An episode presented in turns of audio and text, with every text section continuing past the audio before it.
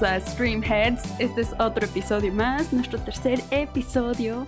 Estamos eh, confundidos porque no sabemos qué sentir ahorita. Eh, sabemos que están pasando muchas cosas malas en el mundo. Eh, como siempre, una de esas, por ejemplo, murió Larry King. Así que queremos darle un abrazo a su familia y pues mandar nuestros buenos deseos a todos.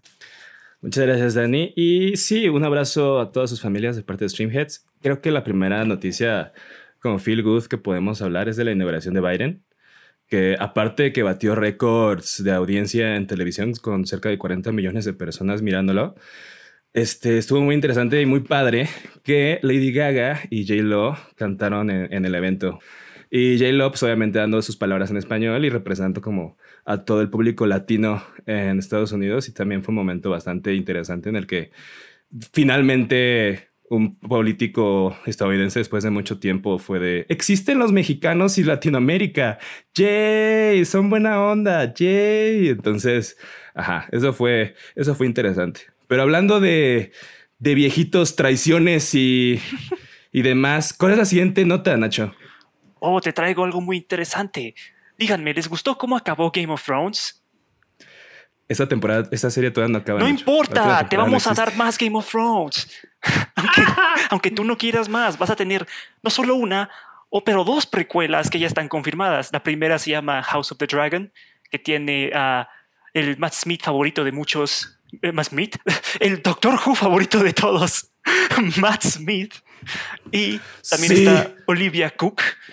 Olivia Cook, que está en la eh, ahorita en la película aclamada para los Oscars eh, El sonido del metal en Amazon Prime, chequenla, está muy buena.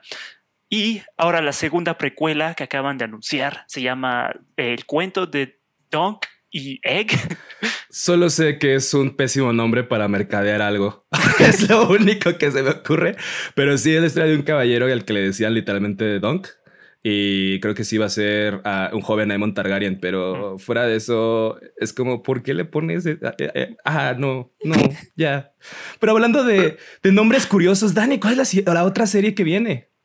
Ah, pues Bridgerton, si no saben qué es, es una serie que está en Netflix eh, de la productora de Shonda Rhimes, la creadora y productora de Grey's Anatomy.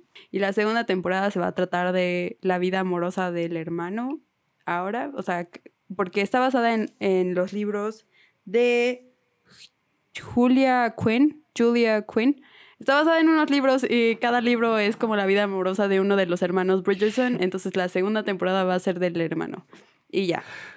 Yo solo sé que si no es Bridget Jones no me interesan sus historias de amor.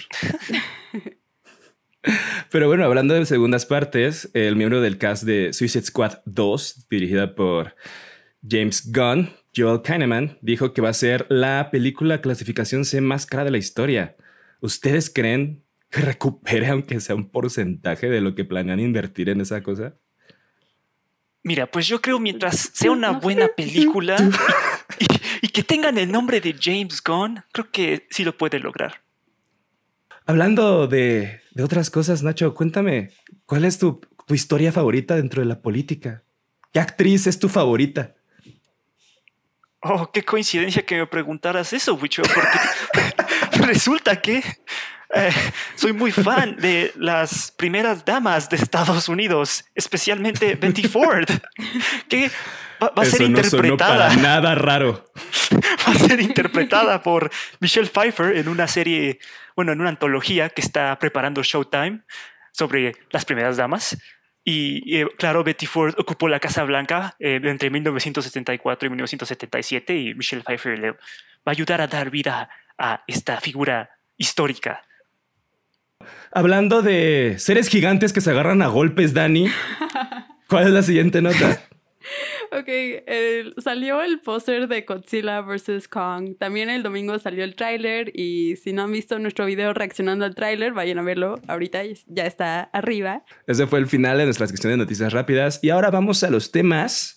Se nos informó en las redes sociales del Papalote Museo del Niño que se encontraba en una crisis pues que nos está pegando a todos, ¿no? Pero porque ellos más que nada es una fundación que vive de del público que llega ahí y que pues que paga la entrada a una experiencia súper bonita aquí en la Ciudad de México. Este, para los que no lo sepan, este, en México hay como en cada estado tiene como su propio museito interactivo para los niños y en la Ciudad de México uno de los más importantes es el papalote. Entonces en sus redes sociales dieron el comunicado de que por favor este, fuéramos a donar y fuéramos como apoyarlos. Y aquí en Streamheads vamos a cabalgar por el papalote, porque el papalote ha, ha tronado el cuerno de Gondor y nosotros cabalgaremos. Todos. Cabalgaremos al horizonte para ayudarlo a salvarse. Ah, ¿Tú, Nacho, tienes algún recuerdo bonito del papalote? Vaya, eh, aunque no me viene a la memoria ahorita momentos específicos, sí me dan como pequeños flashbacks así de recuerdo que estar con mi familia ahí tal vez unas dos tal vez fuimos como dos dos tres veces tal vez no estoy seguro pero siempre que íbamos eh, era una experiencia muy divertida siempre y es algo que definitivamente era este, ¿cómo se llama? Eh, era importante experimentar a una temprana edad con toda la familia. Creo que y es, es algo que este, voy a extrañar mucho de ese lugar. Tú, Dani, bueno, sé que tu infancia la pasaste en otro país, pero aquí en México cuando llegaste, te ¿tuviste la oportunidad de ir al papalote o lo conociste? Sí, pues de hecho, o sea, cada que venía de vacaciones a México era como, vamos al papalote y Kitsania, eran como los, o sea, era obligatorio ir a esos dos. Entonces sí fui varias veces al papalote y de hecho sí me acuerdo de muchas cosas. Me acuerdo que una vez me electrocuté sin querer. Eh, no era parte de la exhibición ni nada. Hice algo mal. O sea, creo que era esa bola gigante con electricidad que la tenías que tocar. Sí, yo me acuerdo muy bien de esa. Está genial. Pues yo me acuerdo que la estaba tocando. Está increíble. La estaba, la estaba tocando y no se estaba parando mi cabello ni nada. Y yo estaba así como, estoy rota. ¿Qué está pasando? Y me dijeron, ¿Y tocaste a alguien y lo electrocutaste? No tengo sentimientos. Me dijeron, sacude tu cabeza así. Y yo le hice con todas mis fuerzas. Y me dio como toques en todo esto. Así como... o sea, se sintió horrible. Y, y fue como, eso era lo que tenía que pasar. O sea, pero sí, me gustaba mucho. Dani casi muere en el papalote. Daniela, Daniela se convirtió en, en Electro. Daniela ahora tiene superpoderes gracias a ese evento. ¿Por qué? Aparte, ¿por qué no funcionó al principio? ¿Por qué no tengo el energía? Porque seguramente tu cabello estaba muy pesado. Eh, puede ser por grasita o por gel o por... No importa. Pero, por ejemplo, yo me acuerdo mucho de es que el papalote está, está muy padre porque tiene como varios mini experimentos distribuidos. Por ejemplo, el simulador de sismos. Este, yo me acuerdo que me subía al árbol donde veías como toda la biodiversidad de México. Y mi papá me esperaba abajo y me, me, bajaba por, el, por la resbaladilla y, y, me, y, me, agarraba. O igual, por ejemplo, en la cama de clavos o en la paredcita ah, de clavos donde te ponías, así como idiota 50 veces para ver cómo quedaba tu figura ahí. Este, no sé, creo que está, está muy divertido. Y o mi dato más favorito que tiene la pantalla más grande de IMAX de todas, que sorprendentemente ah, nunca usaron para películas normales, solo documentales de ballenas. O esas películas súper de bajo presupuesto en 3D. Sí. Que son como súper genéricas. O sea, oh, por Dios, imagínate si hubieran pasado, no sé, Avengers o algo así en esa pantalla IMAX del papalote. Estaría, hubiera estado genial, pero no. Oh, documentales de osos. Godzilla versus King Kong. Sí. Ya no, Dani. O sea, ya no, porque está cerrado. Ah. Cállate, cállate. También eh, como que me da mucho cringe recordar que todo eso involucraba eh, niños tocando cosas y dejando saliva y mocos en todo embarrado. O sea, son cosas que ¿Te imaginas? cosas que hacen los niños. no puede pasar. Ahora, no puedes dejar de pensar, oh Dios mío, ¿a qué me expuse? O sea, ahorita que cosas lo de que todos nos estrellábamos en esa cosa de cama de agujas para marcar nuestra nariz y nuestra cara, como y ya pasaba el siguiente a las mismas, como, ¿sabes? O, igual, por ejemplo, en la parte donde hacían el experimento de burbujas, donde te cubrían con burbujas y así. O sea, todo el jabón tocó muchísima gente, muchísima gente. Pero no importa, o sea, realmente yo siento que el papalote es importante. divertido. O sea, si viviste en la Ciudad de México, mínimo lo ubicas por Plaza Sésamo, como por la, la labor de su fundación, o por ejemplo, si estabas en la escuela, esperabas el día de hoy vamos a ir de paseo al papalote y todos. Ah, yo Cultura general. vivir eso. Cuando yo iba y veía a los niñitos que iban de excursión, era como, qué padre estar aquí con tu escuela. Yo de 15 años, así de, ¿Por qué? ¿por qué no me tocó eso? Sí. Era el mejor día. No, me acuerdo que una vez una, una amiga me comentó que en su escuela hicieron una votación para ir al papalote o ir al Museo Jumex y todos votaron por el Museo Jumex porque pensaron que, que les iban a dar juguitos. Y fueron y es Museo Arte Contemporáneo y los niños de 12 años así de, ¿por qué no estamos en el papalote? ¿Qué es esto? así como niños más pretenciosos que he conocido en toda mi vida. Es- que No, pensaron que les- de. Pensaron que les iban a dar juguitos. Ni modo, niño, así ajá, es la o sea, vida. llora, llora. No, pero yo creo Oh. que, que se la debemos al papalote y no solo de, de la infancia, o sea, recién, el, bueno, en la época pre-enfermedad que todos conocemos, todavía fui al... A, ¿Cuál es la, la pantalla que está en el techo, Nacho, que tiene figura circular? Como el planetario, ¿no? Ajá, ¿Es el un planetario, el planetario? domo, no sé cómo se llama. ¿Lunario? Pero no sé cómo se llama. Pero todavía recién vi una película ahí sobre los mayas. Estuvo bastante interesante porque todavía, o sea, eh, siguen creando contenido exclusivo para ese tipo de, pues sí, de, de proyecciones. ¿Pantallas? Y está súper interesante. Sí, está súper interesante y creo que vale la pena salvar eso. Porque fuera, fuera de espacios como el papalote, realmente no tenemos como dedicado a la cultura para niños o bueno, para educación y todo ese tipo de cosas. No hay muchos espacios en la Ciudad de México porque, por ejemplo, Sí. Six Flags, ven a aprender a... a no lo sé. Ah, Entonces, nada, ajá. a gritar. Sí. Esto obviamente, o sea, Six Flags es divertido, pero Six Flags es como para irte a divertir, no a aprender, tal cual. Sí, eh, eh, sí, de hecho, o sea, a mí me sorprende que, o sea, casi siempre comparan que en Estados Unidos todo es mejor y cosas así, pero yo de verdad extrañaba lugares así, o sea, no había nada parecido al Museo de Papalote o a Kitsania en Estados Unidos, nada. O sea, yo creo que es porque seguramente hubieran tenido muchas demandas allá, porque allá te pueden demandar por cualquier cosa. de, Mi niño se electrocutó. Demanda. Mi hijo se comió un bloquecito de madera, dame 5 millones de dólares ahora mismo. Sí, o sea, estoy segura de que es por todas esas cosas. Mi que, hijo se resbaló aquí- con esa botarga. Es tu culpa.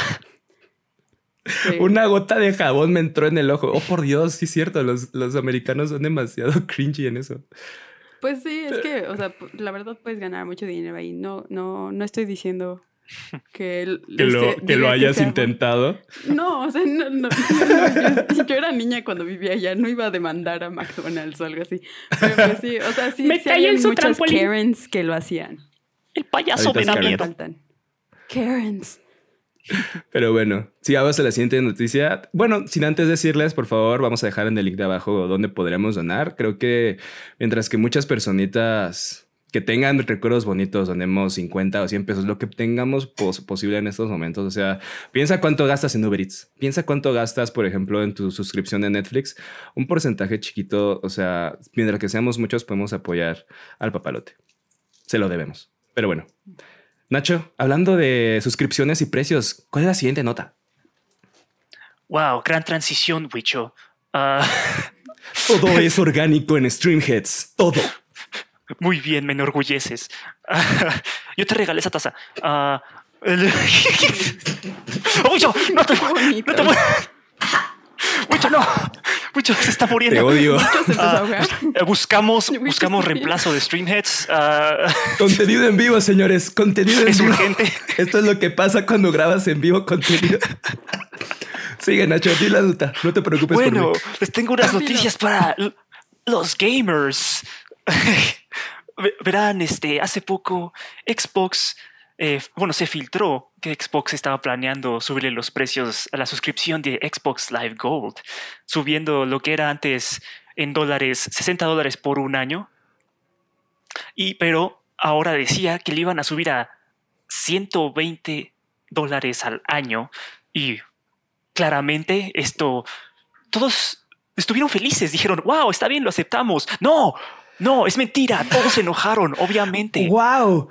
Voy a tener que pagar 2.400 pesos al año para poder usar mi internet. ¡Wow! Claramente que desde Twitter, Reddit, Facebook, todos se quejaron, se quejaron y se quejaron a las cuentas oficiales de Xbox. Y, el mismo día, en la noche, Xbox sacó este, un artículo diciendo, ah, decidimos no seguir con nuestro plan de subir los precios de Xbox Live.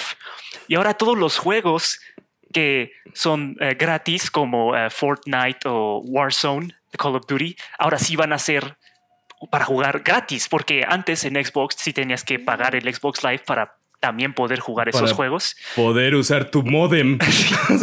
no como en, PlayStation, no, realmente en PlayStation si quieres una suscripción en línea, realmente solo es para multijugador, porque aunque no tengas la suscripción de PlayStation, puedes todavía chatear en línea con tus amigos, lo que es diferente en Xbox. Pero bueno, entonces al menos se recuperaron eh, muy bien por ellos. Este, pero se, se salvaron de. Pues es que de probablemente perder más suscriptores. Justamente es eso, o sea, quieren impulsar lo que va a ser el Game Pass, que es la renta de... ¿Cuántos, Nacho? ¿200 pesos por 100, por 100 juegos al mes? 300. Ah, ajá, es que, es que, bueno, está el, Ultimate, que incluye... A ver, cuéntanos cuáles son las... Es que es el Game Pass Ultimate. El Ultimate es el que incluye todo. O sea, es el Game Pass para consola, Game Pass para PC, y aparte el Xbox Live Gold, que te da acceso a multijugador, en línea, todo eso. Y aparte lo que acaban de añadir, que son el EA Play, que tiene todos los juegos de EA y el aparentemente también Ubisoft se está uniendo. O sea, ya son, realmente son más ya de 100 juegos. Yo diría que son hasta ya, creo que más, como 200 o un poco más tal vez de todo lo que han añadido. Ah, y sí, es un, eso es un muy buen, buen precio, es como el Netflix de los videojuegos. Pero igual está el Game Pass, el normal nada más. El normal creo que ah, creo que son 100 pesos al mes, que igual nada más es eso, pero sin el Xbox Live Gold para el multijugador. Y yo creo que sí estaban planeando hacer esto de, oh, vamos a subir el precio para que todos se vayan por eh. Game Pass, pero obviamente no les funcionó. Porque es estúpido. O sea, realmente estás cobrando por usar tu propio internet y o sea, para los que no lo sepan, la ventaja de tener Gold es que a veces te regalan juegos. O sea, varios de, de los juegos que yo llegué a jugar durante un muy buen rato era porque venían incluidos en, en Gold. Y no eran juegos como chafas. O sea, realmente sí eran estrenos AAA que literalmente era así como, eh, te regalamos Halo 5. Es como, ok, sí, gracias. Uh, recientemente, bueno, uh, siempre ha sido que dan cada mes con Gold, te dan cuatro juegos gratis eh, del ya sea de Xbox 360 eh, o hasta del original o, de, hecho justo cuando dieron la actualización de, ah, no, vamos a subir los precios, eh, dieron los cuatro juegos de siempre y aparte pusieron el Gear 5 gratis. O sea, sí es, eso sí fue pues bien por ellos, ¿no? Les Gear 5 es un juego muy nuevo, eh, gratis para todos. Y pues igual sí me sacó de onda al principio, pero qué bueno que se dieron cuenta de la idiotez que estaban haciendo. Pues que realmente es como el mejor deal, obviamente es el Game Pass Ultimate, pero no necesitas subirle de precio a, las otras a las otras ofertas que tienes nada más para obligar de manera súper depredatoria a, a, tus consumidores de que paguen lo que más les conviene. Por ejemplo, Dani, ¿tú cuál, ¿tú cuál pagarías para poder jugar videojuegos? Es que justo me acabo de dar cuenta de que me estaban estafando. ¿Por qué? Gracias, Streamhead. Wow. Ah, porque porque hoy, hoy apenas adquirí una PC gamer y que incluye Xbox. Entonces estoy muy feliz y me emocioné mucho y le dije a mi novia así de, oye, ¿me prestas tu Game Pass? No sabiendo qué rayos era ni nada. Y entonces me dijo así como, ah, sí, pero pago 300 al mes por el más básico. Entonces vas a tener que pagar 150. Pero me acabo de dar cuenta de que él no tiene el más básico o me está estafando. ¿Te has dado cuenta que tu novio te estafó? O sea, yo pensé que te había estafado Microsoft. Acabas de decir que te estafó tu novio. Tu novio te está engañando, Dani. No sé, bueno, este. Este, ¿saben que quiénes también estafan a las personas? Bueno, comparando las, los tipos de, streaming de videojuegos, por ejemplo, PlayStation tiene su propia opción, no me acuerdo su nombre, pero son videojuegos comparándolos. El Game Pass te da los últimos, por ejemplo, del, de la NFT básquetbol. Los de, ¿cuáles son Nacho? ¿Los NK? a los... ¿La ah, franquicia de NK o cómo se llama? No, en- NBA, ¿no? NBA. No, pero los juegos tal cual. Algo. Ajá. este, No me acuerdo. En- sí, NBA. Pero el punto Ajá. es, estos, estos videojuegos en el Game Pass, tal cual te sale, puedes adquirir eh, gratis, bueno, no gratis, incluido en el precio del Game Pass, un juego que salió hace siete meses con todas las características ajá, que puedes comprar por, por DLC. Y el equivalente a, en PlayStation es te da el de hace tres años que es inservible sin internet. Entonces nada más te lo tienes y si no tienes el servicio para jugar en línea, no lo puedes jugar. Ajá. Entonces, y también, pues vienen bibliotecas que, por ejemplo, viene el videojuego de los hamsters espías. ¿Se acuerdan del- de los hamsters espías? ¿No se acuerdan de los hamsters espías? Hámsters ¿Tú, Dani, no te espías. acuerdas de la, de la película de los hamsters espías? Disculpa. Que son coballitos. Fuerza G. Fuerza G. Fuerza el G. videojuego de, fu- el No videojuego de son Fuerza. G. Wicho, ¿cómo te acordaste de esa película? Ni yo me acordé de esa película hasta que la Porque viene el mencionaste. videojuego en la plataforma de PlayStation y es como, ajá, no, ¿quién va a jugar el videojuego de Fuerza G Fuerza en la G. vida? Pero Entonces, no son hamsters, eran como. Oh, por Dios. Daniela, Algo que empezaba con G. hamsters. No, Gamsters. G- G- Eran G- gamsters. Entonces, coballitos, se los comen en Ecuador, no importa. Entonces, realmente comparándolos con el Game Pass, sí tienes mejor calidad de videojuegos, tienes un mejor servicio de, Internet porque los servidores de Xbox son mejores. No necesitan cobrarnos más. Aunque, si eres PlayStation y nos patrocinas, vamos a decirle cómo tus productos son mejores, porque tú sí piensas en los, en los videojugadores como nosotros y todos tus videojuegos son mejores. Pero si eres Nintendo, voy a decir que Pokémon nos dominará a todos y, y Animal Crossing es el mejor videojuego de Oh, todos los tiempos. Wicho, Pokémon ya nos dominan. Solo no te has dado cuenta. Cállate, Nacho. ¿Te Pero bueno, acuerdas cuando todos estábamos de- en una aplicación caminando por todo el lugar para atrapar Pokémones? Yo nunca descargué eso, Nacho. No sé de qué hablas. Eres no, yo raro. nunca lo descargué, tú sí. pero no por no ser débil. No. Pero bueno, hablando de videojuegos. Siguiendo en el tema de videojuegos. De eso, siguiendo el tema de videojuegos, ¿qué videojuego se va a estrenar en mayo? Oh, claro. Igual el mismo día que todo esto de Xbox pasó, eh, fue el showcase de Resident Evil por el 25 aniversario, que realmente no fue tanto. Yo pensaba que iban a enseñar más cosas, pero realmente solo enseñaron el juego número 8 en la franquicia, que es el Village, que ah, confirmaron que saldrá el 7 de mayo de este año. Eh, igual vendrá con un modo multijugador gratis, bueno, gratis, este, pero que ya se les hizo ah, como eh, una costumbre, porque el Resident Evil 3, el remake, también eh, vino con un multijugador que realmente no mucha gente jugó. Pero bueno, Resident Evil Village eh, ya confirmado, tiene su fecha de lanzamiento, se ve muy bueno, se ve, y más que nada, parece que la gente está volviendo loco, no solo por los gráficos, no solo porque se ve que da miedo, está volviendo loco por vampiras altas y sexys, Waifus. que es lo más importante. Waifus. Waifus. Waifus. Góticas, vampiras, sexys. Porque eso, obviamente, eso, eso le emociona a Nacho. Es lo que más le, le emociona. Bravo, Nacho.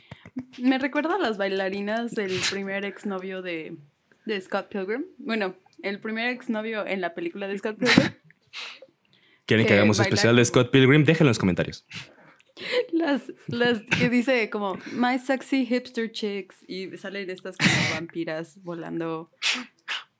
¿Te acuerdas? Referencias. Pongan una imagen porque así no- no tiene sentido. Gracias. ¿Cómo. Por favor, pon una imagen, si no voy a quedar como, como alguien loca. Nada, este.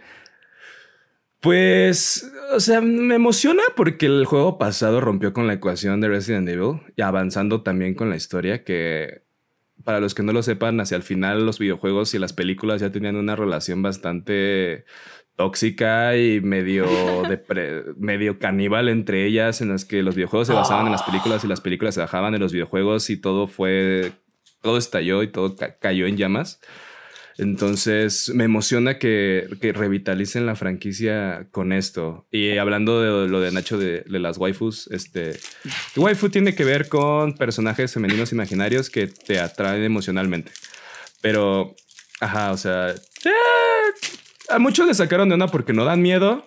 Pero yo creo que la situación en las que estés te pueda, te puede aterrar. Porque lo mismo decían, por ejemplo, El Resident Evil 4 es el que está en España, ¿no, Nacho? Ah, eso, de hecho, es como un, una locación similar. Es como una. Igual como este se llama Village, el Resident Evil 4. Eh, la mayoría es en un, una aldea, ¿no? Es, esa es la locación, por eso es como. ¿Quién lo diría? Da miedo. da miedo. Ajá. Entonces yo creo que el ambiente es el que va a poner, poner el miedo más allá de mujeres de tres metros. Ajá. Pero más que eh, nada, igual lo que dices, siguen revitalizando la franquicia, porque parece que aparte de vampiras altas sexys, hay hombres lobos, hay gigantes con martillos y se ve muy raro. No sé cómo esto tiene que ver con el virus. Eh, creo que ya no les importa, o tal vez sí. No, importa, no importa. Ya no sé. ¿Quieres vampiros? Ten vampiros. Estoy seguro que al final lo van a atar todo de una manera muy extraña y decir, ok, seguro, ¿por qué no? Como, como el juego anterior, que realmente al principio pensábamos que no tenía nada que ver y hasta el final ya fue como, oh. Oh, vaya. Oh, todo tiene sentido ahora. Wow. Eh, por ejemplo, ¿tú lo jugarías, Dani? Sí. Los de Resident Evil son ¿Tú lo vas a Jugar? ¿Tú lo vas a jugar, Nacho? ¡Wow! Pero por supuesto. Eh, yo lo voy a jugar por, por eso. O sea, yo lo voy a jugar porque se ve interesante y quiero que me siga sorprendiendo. O sea, más allá de, todo lo que pueda incluir. Digo, ya después de. Después de lo que fue el, el, Resident Evil 6 fue el que todos dijeron, oh, esto ya es demasiado. Y justo cuando llegó, sí, cuando llegó el 7 es como que, oh, al fin, Capcom está regresando. Y luego sacaron el remake del 2 y fue todavía mejor juego del año. Es como, wow, y están regresando con Resident Evil con todo. Y el 3, el 3 dividió a algunas gentes el remake del 3 porque fue muy corto y Nemesis no fue lo que se esperaba. Pero con el 8 yo creo que van a seguir esa trend de para arriba. O sea, yo creo, a mí me recuperó desde el, desde el 7, entonces es una franquicia que yo, a mí me gustaba mucho de chiquito y ya ahorita creo que vamos a ver qué sucede. Solo que no quisiera que abusaran exactamente como de las waifus por el público, pues sí, ya más joven, que le pueda llegar a traer eso. Pero mientras yo creo, yo, yo ya confío en Capcom con, la, con Resident Evil. Entonces, que no, me, que no me fallen. Para los que la quieran jugar, creo que ya está disponible el demo, ¿no, Nacho? Exclusivamente en PlayStation 5. Sí, ah, bueno, sí, ahorita solo hay un demo en PlayStation 5, pero sí prometieron que más adelante van a sacar un demo en general para todos. Una semana antes de que salga para consolas. sí. Este, pero bueno, es lo que decíamos, como que cada, cada consola tiene lo suyo. Por ejemplo, de Xbox lo chido son los servidores, es el sistema en línea, la renta de videojuegos, de PlayStation. Son la, calidad de juegos es muy buena, igual para, para primera persona este, o, o single player, como se le diría. Está, está bien interesante. Y por ejemplo, de Nintendo, pues son divertidos. O sea, realmente son divertidos y son para pasar el rato. Entonces me emociono. ¿Algo más que quieras agregar, Dani? Aparte de comer dulces, dulces, patrocínenos. Dulces. Dulces. dulces marca dulces con una caja que dice dulces. dulces. Pues sí, ya cool. Ok. No sé qué agregar. Pero bueno, hablando de suscripciones y de plataformas, ¿saben que Netflix recién ya, ya, rompió el récord de 200 millones de suscriptores? O sea, estás hablando de que si Netflix quisiera, ordenar a todos sus suscriptores podrían fácilmente invadir y ocupar un país. O sea, realmente la maquinaria que ha movido Netflix es, brutal. O sea, hablando de que también ya nos ha afectado como culturalmente desde hace varios años cuando apareció el dicho de, hey, Netflix and chill, guiño, guiño, vamos a comer pizza y ver, entre comillas, Netflix. Entonces, yo entre creo comillas, Netflix, porque las cosas. en realidad no es cierto. No vamos a ver Netflix. Vamos Nacho, a armar Nacho, Nacho, cállate. ¿Qué? vamos a... Ah, vamos a armar nuestro Lego, dijo. No lo dejaste terminar tu chiste, Wicho. Vamos a armar nuestro Yo sí set lo de escuché completo. Te engañé, no tengo tele. Vamos... Vamos a recordar. te engañé, no tengo tele. Vas a ayudarme a pintar mi cuarto. este. Ajá, entonces yo creo que Netflix vino a cambiarlo todo porque si, si no hubiera triunfado, no tendríamos Disney Plus, no tendríamos HBO Go, HBO, Max, Peacock, este, Blim. No de tendríamos todas formas, no tenemos HBO Max ni De Pico. todas maneras, ni Blim. Cállate, Dani. De hecho, sí. Bueno, no tendríamos Amazon Prime. O sea, no, no de que lo tengamos, Daniela, que no estuvieran disponibles No, en ya el, sé, ya en sé, el ya mundo. sé, estoy bromeando, pero... ¿Se acuerdan, ya. ¿se acuerdan de Quibi? Perdonen a Le Daniela porque le gusta, agradecer. le gusta hablar desde su privilegio. ¿Nadie se acuerda de Quibi? Gracias a, al abuelo Netflix por todo lo que nos has dado. Gracias, Amén. abuelo Netflix.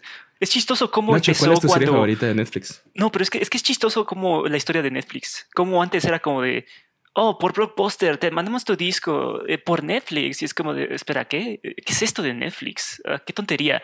Vamos a Blockbuster. Y luego de repente, oh, Blockbuster está muriendo. Ok, Netflix es el futuro. Oh, ¿en serio? Y ahora ya es esta corporación gigante y tiene Stranger Things, de la serie más vista de todos los tiempos. Van a dominar el mundo. No sé, ¿qué, qué opina- qué opinan ustedes? Queen's Gambit, este... Sí, Pues, estoy orgullosa de ser gusta- parte de esta historia. De esta historia, de, de- de la historia. Estoy O sea, parte, de que- estoy, agradecida de ver a la historia es- moverse. Ajá, de ver la historia mm, trascender frente a mis ojos. O sea, yo creo que también, hablando de Netflix, está interesante cómo, cómo logra revitalizarse continuamente, porque al principio era así como, ah, las películas que no logro encontrar en ningún lado, ¿para qué voy a Blockbuster? Después, ¿para qué voy al cine a escuchar a dos señoras que nunca se callan atrás de mí, o a un niño llorar, o al típico güey que se la pasa en el celular iluminándome el rostro y dejándome ciego mientras está la película de Marvel? Entonces, con que Netflix vino vino a cambiar eso y también a crear contenido exclusivo para la plataforma. O sea, también dándole como oportunidad a producciones locales de cada país, porque hay que tener en cuenta eso. O sea, las cifras no solo son de Estados Unidos o de México, sino que también las ven en China, la ven en Vietnam, la ven en Australia, la ven en, Europa y todo eso se suma. Entonces también está bien interesante cómo todo, todo siempre le da espacio a producciones locales para que sigan creando contenido. Y yo siento que justamente con la situación actual, la narrativa va a ser cómo Netflix va a empezar a, ser el lugar, o bueno, no solo Netflix, no, también las plataformas de stream van a ser el lugar donde varios productores independientes o incluso grandes productoras de arte, de cine, ya hablando, pues sí, no, de producciones pesadas, van a empezar a, a elegir las, los medios de streaming en lugar del cine. Por ejemplo, Martin Scorsese, que ya lo hizo, que ya lo hizo, que ya lo hizo. Con Apple TV Plus, ¿no? Según. Pues sí.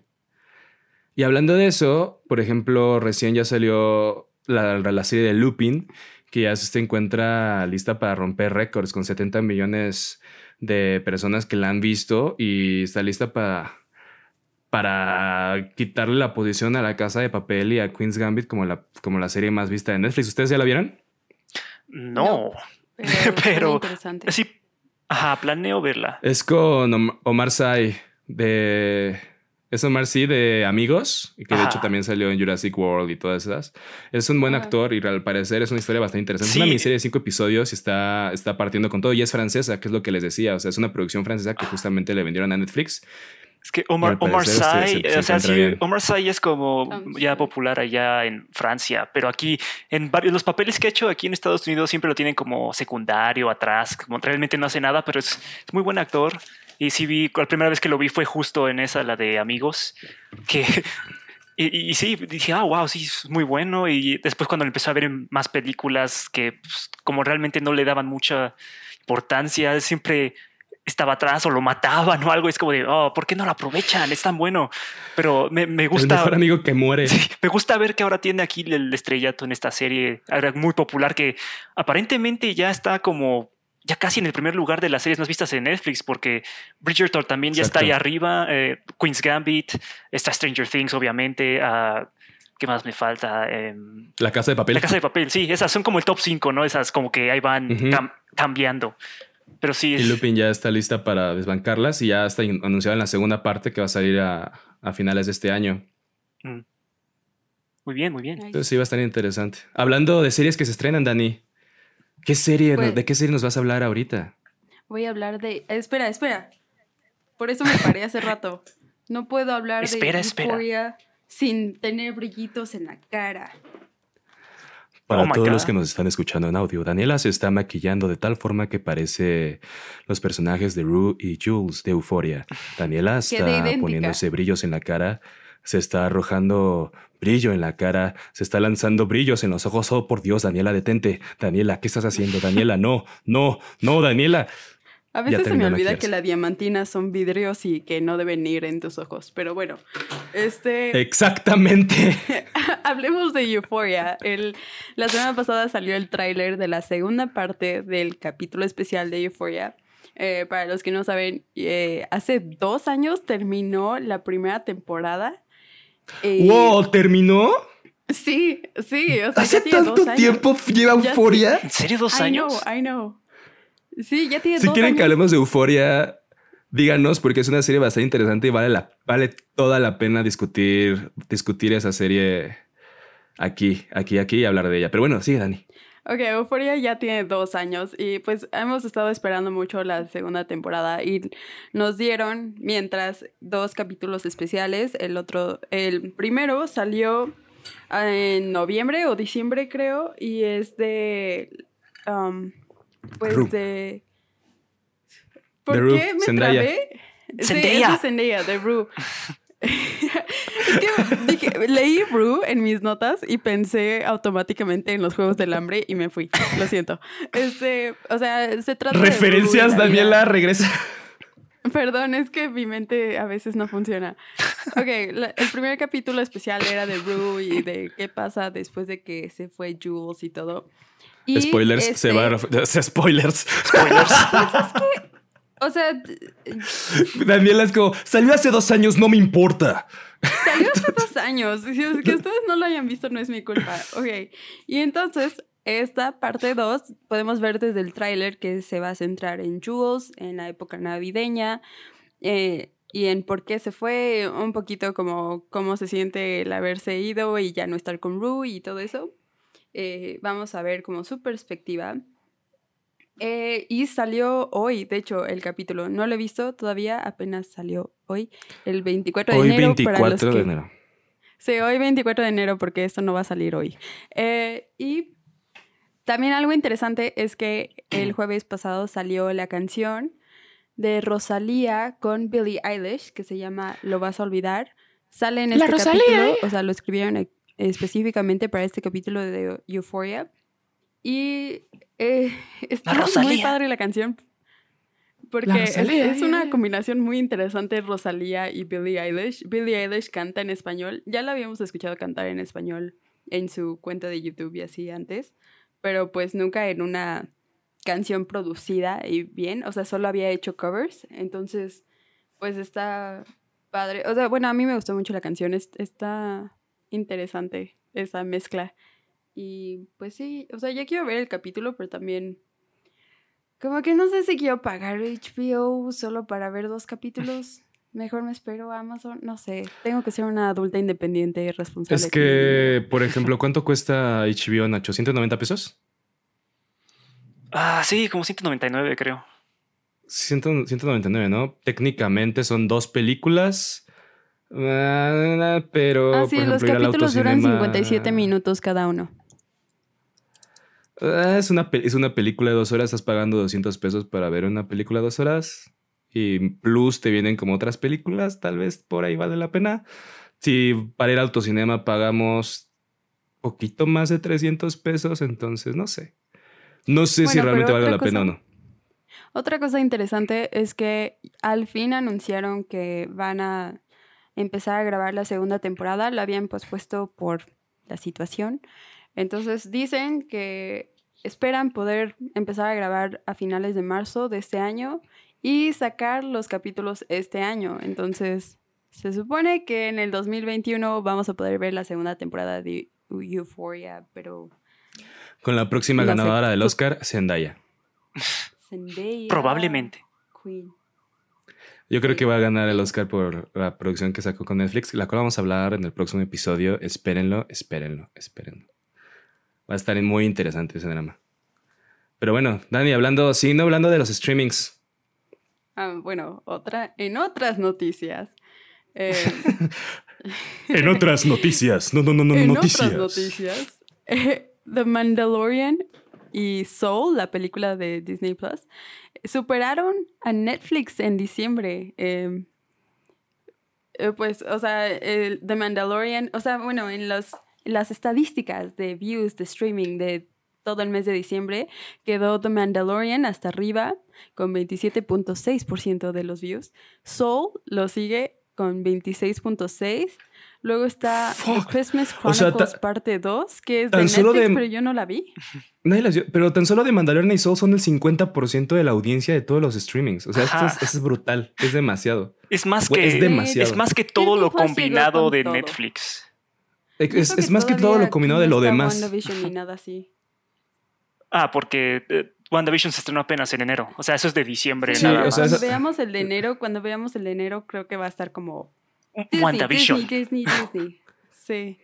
Pero bueno, el, tercero, el de tercer lugar me sorprendió porque es como The Christmas Chronicles, una, supongo que es Es ¿Una este. película? Sí, Unas- es una película Ah. con Russell Crowe como Santa. No, espera, Russell Crowe. Es una- No.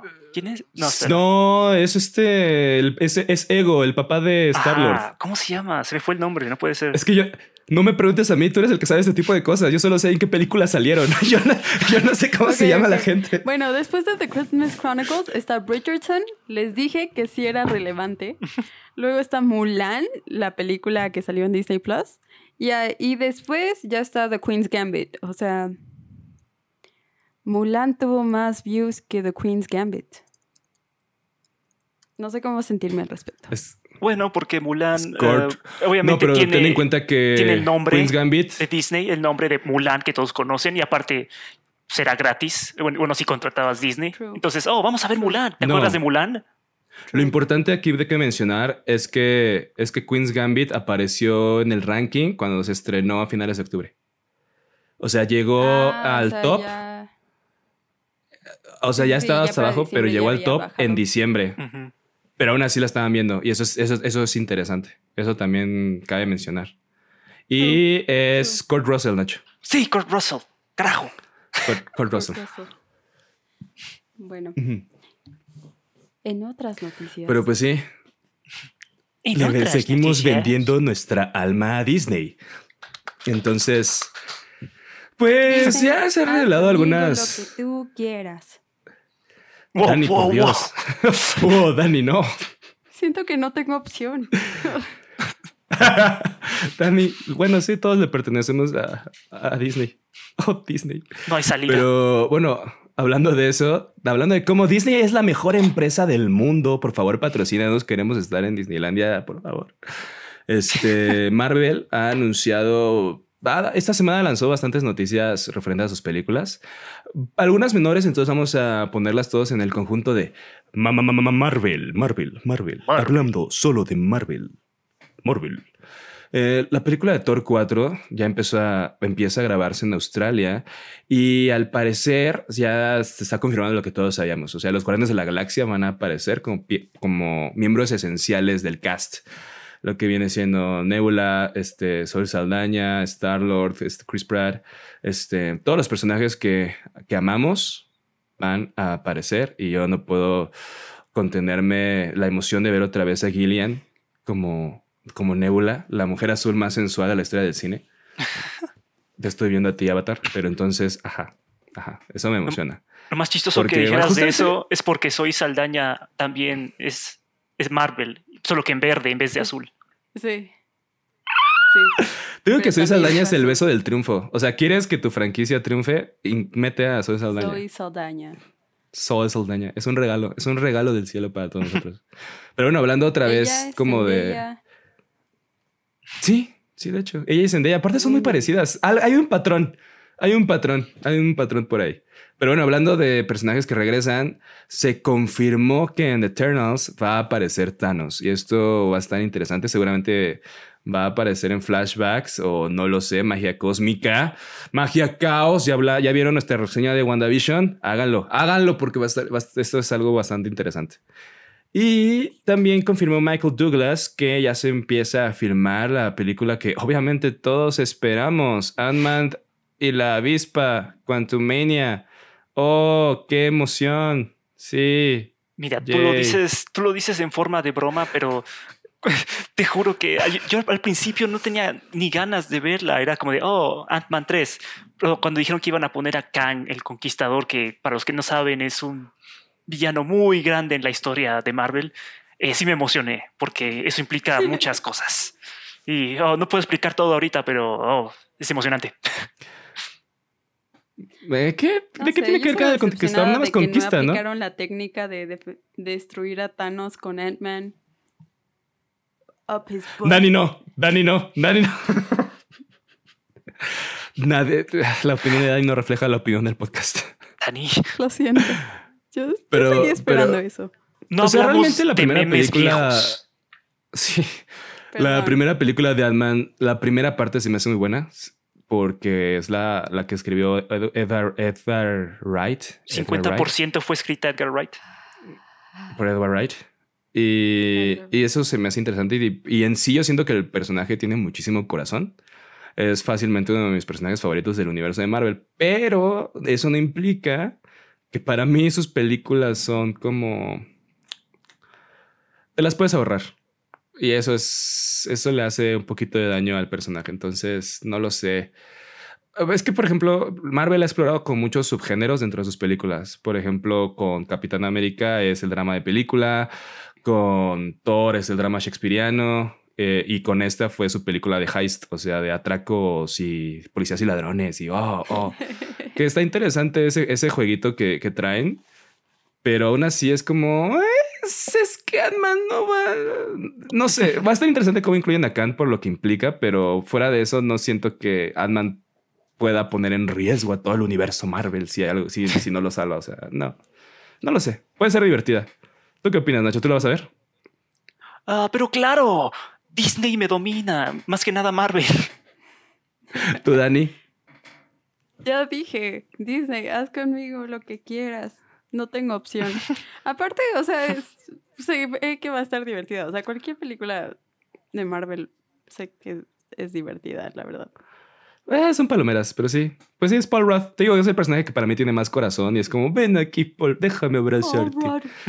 Paul, Ay, sí, que el héroe más importante de Marvel. Venga, chepaca. Venga, chepaca. Entonces, ah, ah. pero bueno. Pasando a eso, otra noticia de Disney, Dani. Siguiendo con Marvel, eh, como ya dijimos, ya está nuestra reseña de los primeros dos capítulos de WandaVision, así que si no lo han visto, vayan a verlo.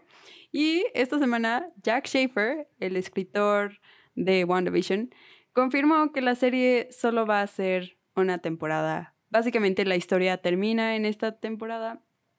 No va a necesitar una segunda temporada y que va a tener un final emocional que ya lo esperamos. O sea, ya esperamos que en algún punto vamos a llorar. La cabeza de visión va a volver a estallar. Ese final va a estar muy denso. Va a pasar y me va a romper el corazón. o sea, Vision ya para mí es el personaje ese personaje ya es el más carismático de todo Marvel, tan solo con qué hora y media de contenido ya nos ganó a todos el corazón. Hora y media. Te va a estallar otra vez la cabeza. O sea, me da tristeza, pero también me gusta que no lo estén tratando de exprimir al máximo, ¿sabes? O sea, como que es así como. Exacto, vamos exacto. A escribir esto ya está aquí y luego con lo que sigue. Y es como, bueno. Que es, que es un poquito mi problema que es un poquito mi problema con varias franquicias que, o sea, yo, es el dicho de bastardear, bastardeando un personaje, como exprimirlo y sacarle todo el contenido, por ejemplo, de Flash, Arrow, este, todos esos que siguieron haciendo durante años y siguieron como alargando sus tramas hasta que parecieron Dawson's Creek con superhéroes. Entonces, ajá, yo creo que lo mejor para WandaVision es que como lo dijo, eh, como dijo este Jack Schaefer, que justamente sea como como una corrida de cómics, como una, como una historia especial y ya. Y por ejemplo, el, el, jefe de Marvel, el productor en jefe, este Kevin Feige, no se cerró la posibilidad, pero porque él piensa como dinero, dinero, dinero, dinero. Entonces, y es un genio, lo puede hacer. O sea, simplemente tienes que elegir otra historia de, de en las que salga Wanda y las puedes adaptar a otra serie y decir que es WandaVision, como la, la sucesora de WandaVision. Por ejemplo, no sé, House of M. Piénsalo, Kevin Feige, contrátame. House of M sería una gran serie. House of M. Es que no sé, tendría que Spider-Man ya estar en otra etapa de su vida para que tenga éxito eso, ¿no? Pues sí, o sea, ya tiene que ser como adelante porque sabemos que esta historia va a terminar, va a tener su cierre emocional y la historia la van a continuar en la siguiente película de Doctor Strange, porque algo interesante de Marvel es que justamente tienes que ver todo para entender todo y eso es como, eso se me hace una estrategia de mercadotecnia perfecta porque si quieres seguir la historia tienes que ver todo todo. Sí, o sea, tienes que tener Disney Plus. Ya no puedes solo ir al cine a ver la siguiente película porque te perdiste WandaVision y eso. Es Ajá. Que aparte es buen contenido. Es, un, es una buena serie. Para mí es. sí, o sea, no es como capítulo de relleno ni nada así. O sea, sí, avanza muchísimo y está, no sé. O sea, mucha gente se queja de que, oh, esto de sitcom, ¿qué? ¿Dónde está la acción? Pero Perfecto. Me, gusta mucho que estén tomándose su tiempo, desarrollando y de hecho ya hasta Paul Bettany, quien ah, interpreta a Vision, dijo que ah, el episodio 4 es cuando ya todo empieza a explotar. Es cuando te vuela la cabeza. Sí. sí. Si quieren ver nuestra reseña del capítulo 3 y 4, por favor, espérenla pronto. 3, eh, 4 y 5. Va a ser la mid-season review. Vale. Eso no importa. Luego, y bueno, hablando de personajes bastardeados. Espera, Superman. Nacho. Sabes que es verdad. Es Cada palabra Justo iba es a decir una eso, daga en así mi como, corazón. Tenemos otro Superman, otro. Sí, es exacto. Otra serie. Bueno, que... Batman también es para mí el personaje de, los del cine que más han sobreexplotado. Pero bueno, sigue Nacho, por favor. Ah, sigue. Voy a tomar un techo con mis lágrimas. Pero yo me refiero no solo de, de, bastardeado de que, oh, sí, Batman varias veces y esa última vez antes de Batman Inicia fue un desastre, pero con Superman es ah, realmente solo la primera y la segunda película hasta el, director, el, ¿cómo se llama? El corte del director este, de Richard Donner de la segunda película es como la mejor. O sea, la uno y la dos son las buenas y después de ahí ya Superman en películas nada más se ha ido hacia abajo. Nunca, no hubo una arriba, nunca hay una arriba, nada más siempre se ha ido hacia abajo desde la segunda película. Y, y parece que si quieres... Es básico de poderes, ¿no? O sea, bueno, ya sí. Ah, pero, o sea, no, puede ser que nadie después de esas dos películas haya podido hacer una buena película de Superman. Y, parece que si quieres hacerlo exitosamente necesitas hacer una serie de TV porque ahí es donde Superman aparentemente siempre tiene éxito. Entonces, habiendo dicho esto, eh, CW eh, con su universo de DC va a sacar la serie de Superman y Lois que se va a enfocar sobre cómo ser una familia en Smallville con dos hijos y aparentemente tener superpoderes, que la verdad sí se ve muy interesante. Me gusta, me gustó mucho cómo se veía el tráiler. No se veía como el típico show de como, como Flash, no se veía como Arrow, se veía hasta con calidad eh, cinematográfica. Se veía con presupuesto, Nacho. ahora sí le están Esa es poniendo la palabra, presupuesto. presupuesto. Me gustó mucho el tráiler y espero, espero que sea una buena serie. Que eso a mí me preocupa me preocupa un poquito. Porque, eh, o sea, la verdad es que Arrow y The Flash se veía con bajo presupuesto y también Super Chica y todas estas series como que sacaron, porque eh, las producían como a una semana antes o a dos semanas antes. O sea, literalmente se iban filmando, grabando para poder sacarlas semanalmente. No es como un producto como Netflix que grabas todo de corrido, empaquetas y lo sacas. Entonces no sé cuál va a ser o sea, si aprovecharon la, la situación de la pandemia o si por, para no hacer como grabaciones semanales, sino todo de corrido. o no lo sé. Eso, eso, eso habrá que ver porque se me preocupa que cómo van a mantener ese, esa calidad y si va, se va a mantener congruente. O sea, no sé si ya vimos lo mejor que pudo haber ofrecido la serie en el, en el trailer por el pulir ciertos efectos visuales, la corrección de color, todo eso. Entonces, a mí me gustó. A mí me gustó, nada más me preocupa que puedan seguir manteniendo ese estándar de calidad. Que justamente lo que dices, o sea, Superman en las películas es como, oh, mira, es Cristo, es nuestro Salvador. Tenlo, tenlo, tenlo, tenlo. Y es como, no, ese no Superman, maldita sea, porque nadie entiende a Superman. Entonces, algo que me gusta del personaje es cómo vive su vida normal y a la par finge, no, es como es superhéroe y finge ser alguien normal para poder, este, poder estar incógnito y esta serie se ve que se va a tratar de eso, exactamente. Entonces eso, eso por un lado me gusta, pero por otro, ¿por qué no envejecieron si ya sus hijos tienen 15 años? Bueno, bueno, verás. verás, Wicho. Ah, el crossover de las crisis infinitas. al final de ese crossover dijeron: Hey, tienes hijos. ¿Qué? No me acuerdo que tuviéramos hijos. Sí, tienes hijos. Ok. Y así acabó. El rincón de sabiduría de Nacho. Spoilers, yo ya no veo CW para ver esas series porque es Dawson's Creek con superhéroes. Pero X. Entonces, bueno, por ese lado está interesante, pero que lo expliquen, porque ya se ve como una relación en la que, por ejemplo, es que sus hijos no saben que es Superman, no saben que tiene superpoderes. Y es como, ¿por qué si justamente me está diciendo Nacho que al final de Crisis Infinitas aparecen estos niños?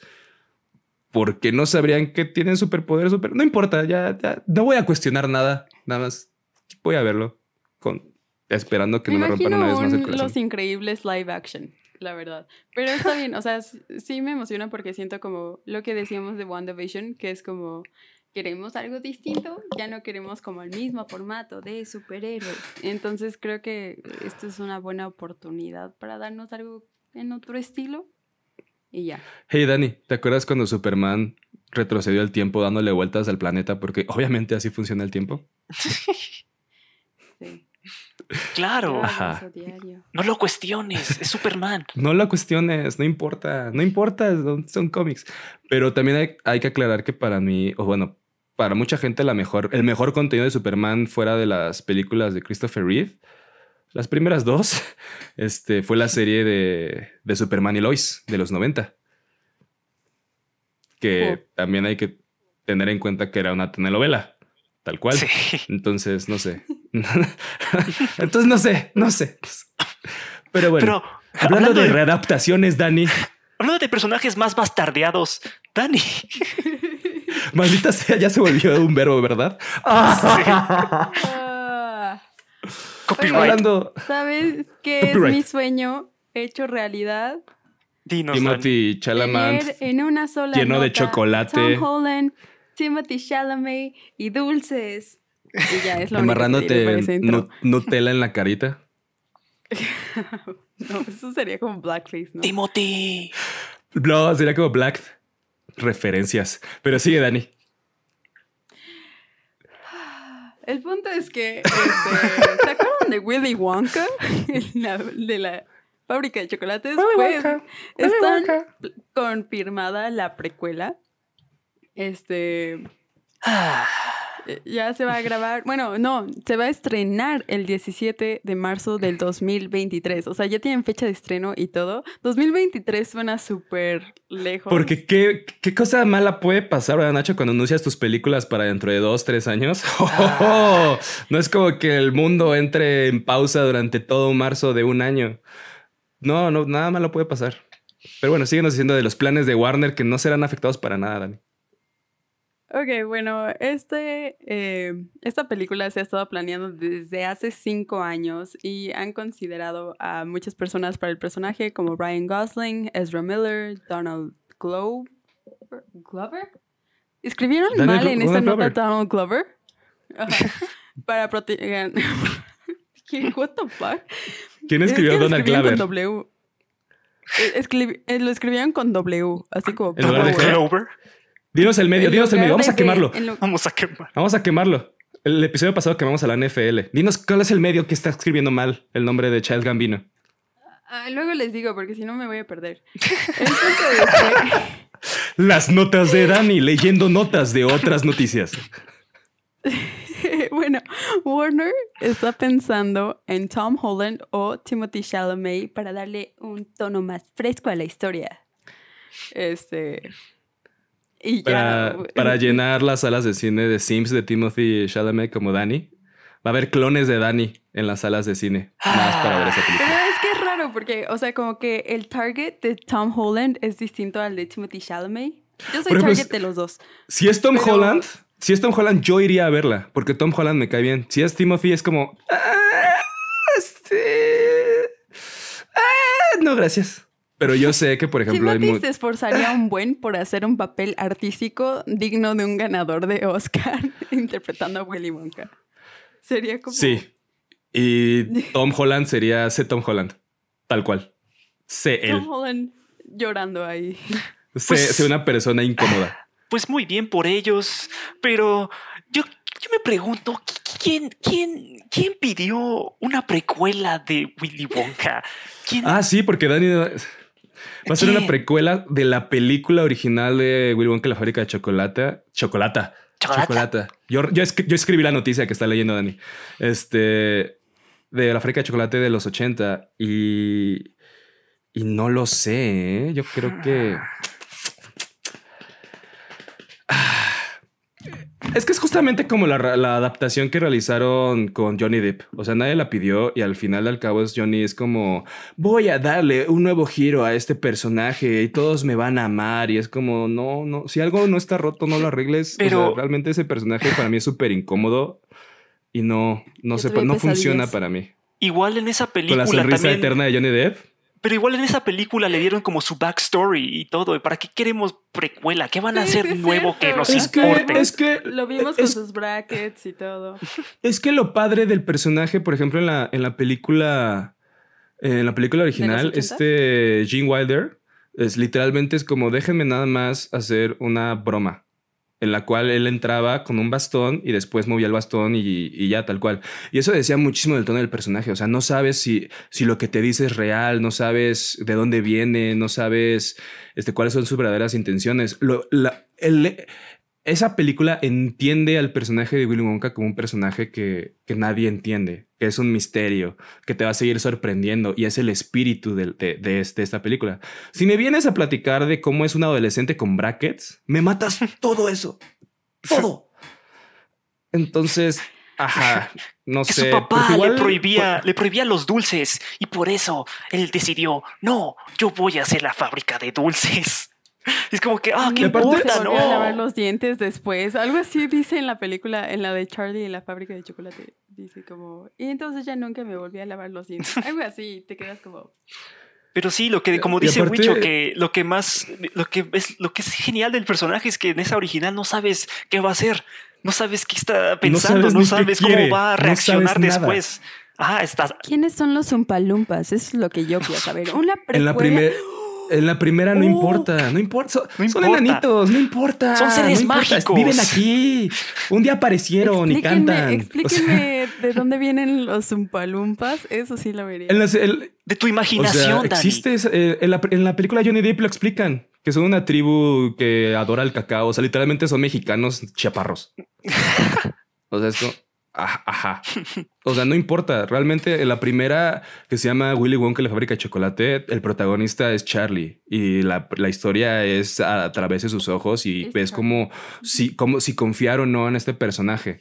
Y en la película de Johnny Depp, que es Charlie, la fábrica de chocolate, se dan cuenta que lo que más vemos es a Johnny Depp y nos platican la historia de Johnny Depp y es como, no me importa, la película se llama Charlie, quiero ver a Charlie y su abuelo que al parecer está usando a su nieto para regresar a su viejo fingió su enfermedad, aparentemente. Fingió su enfermedad.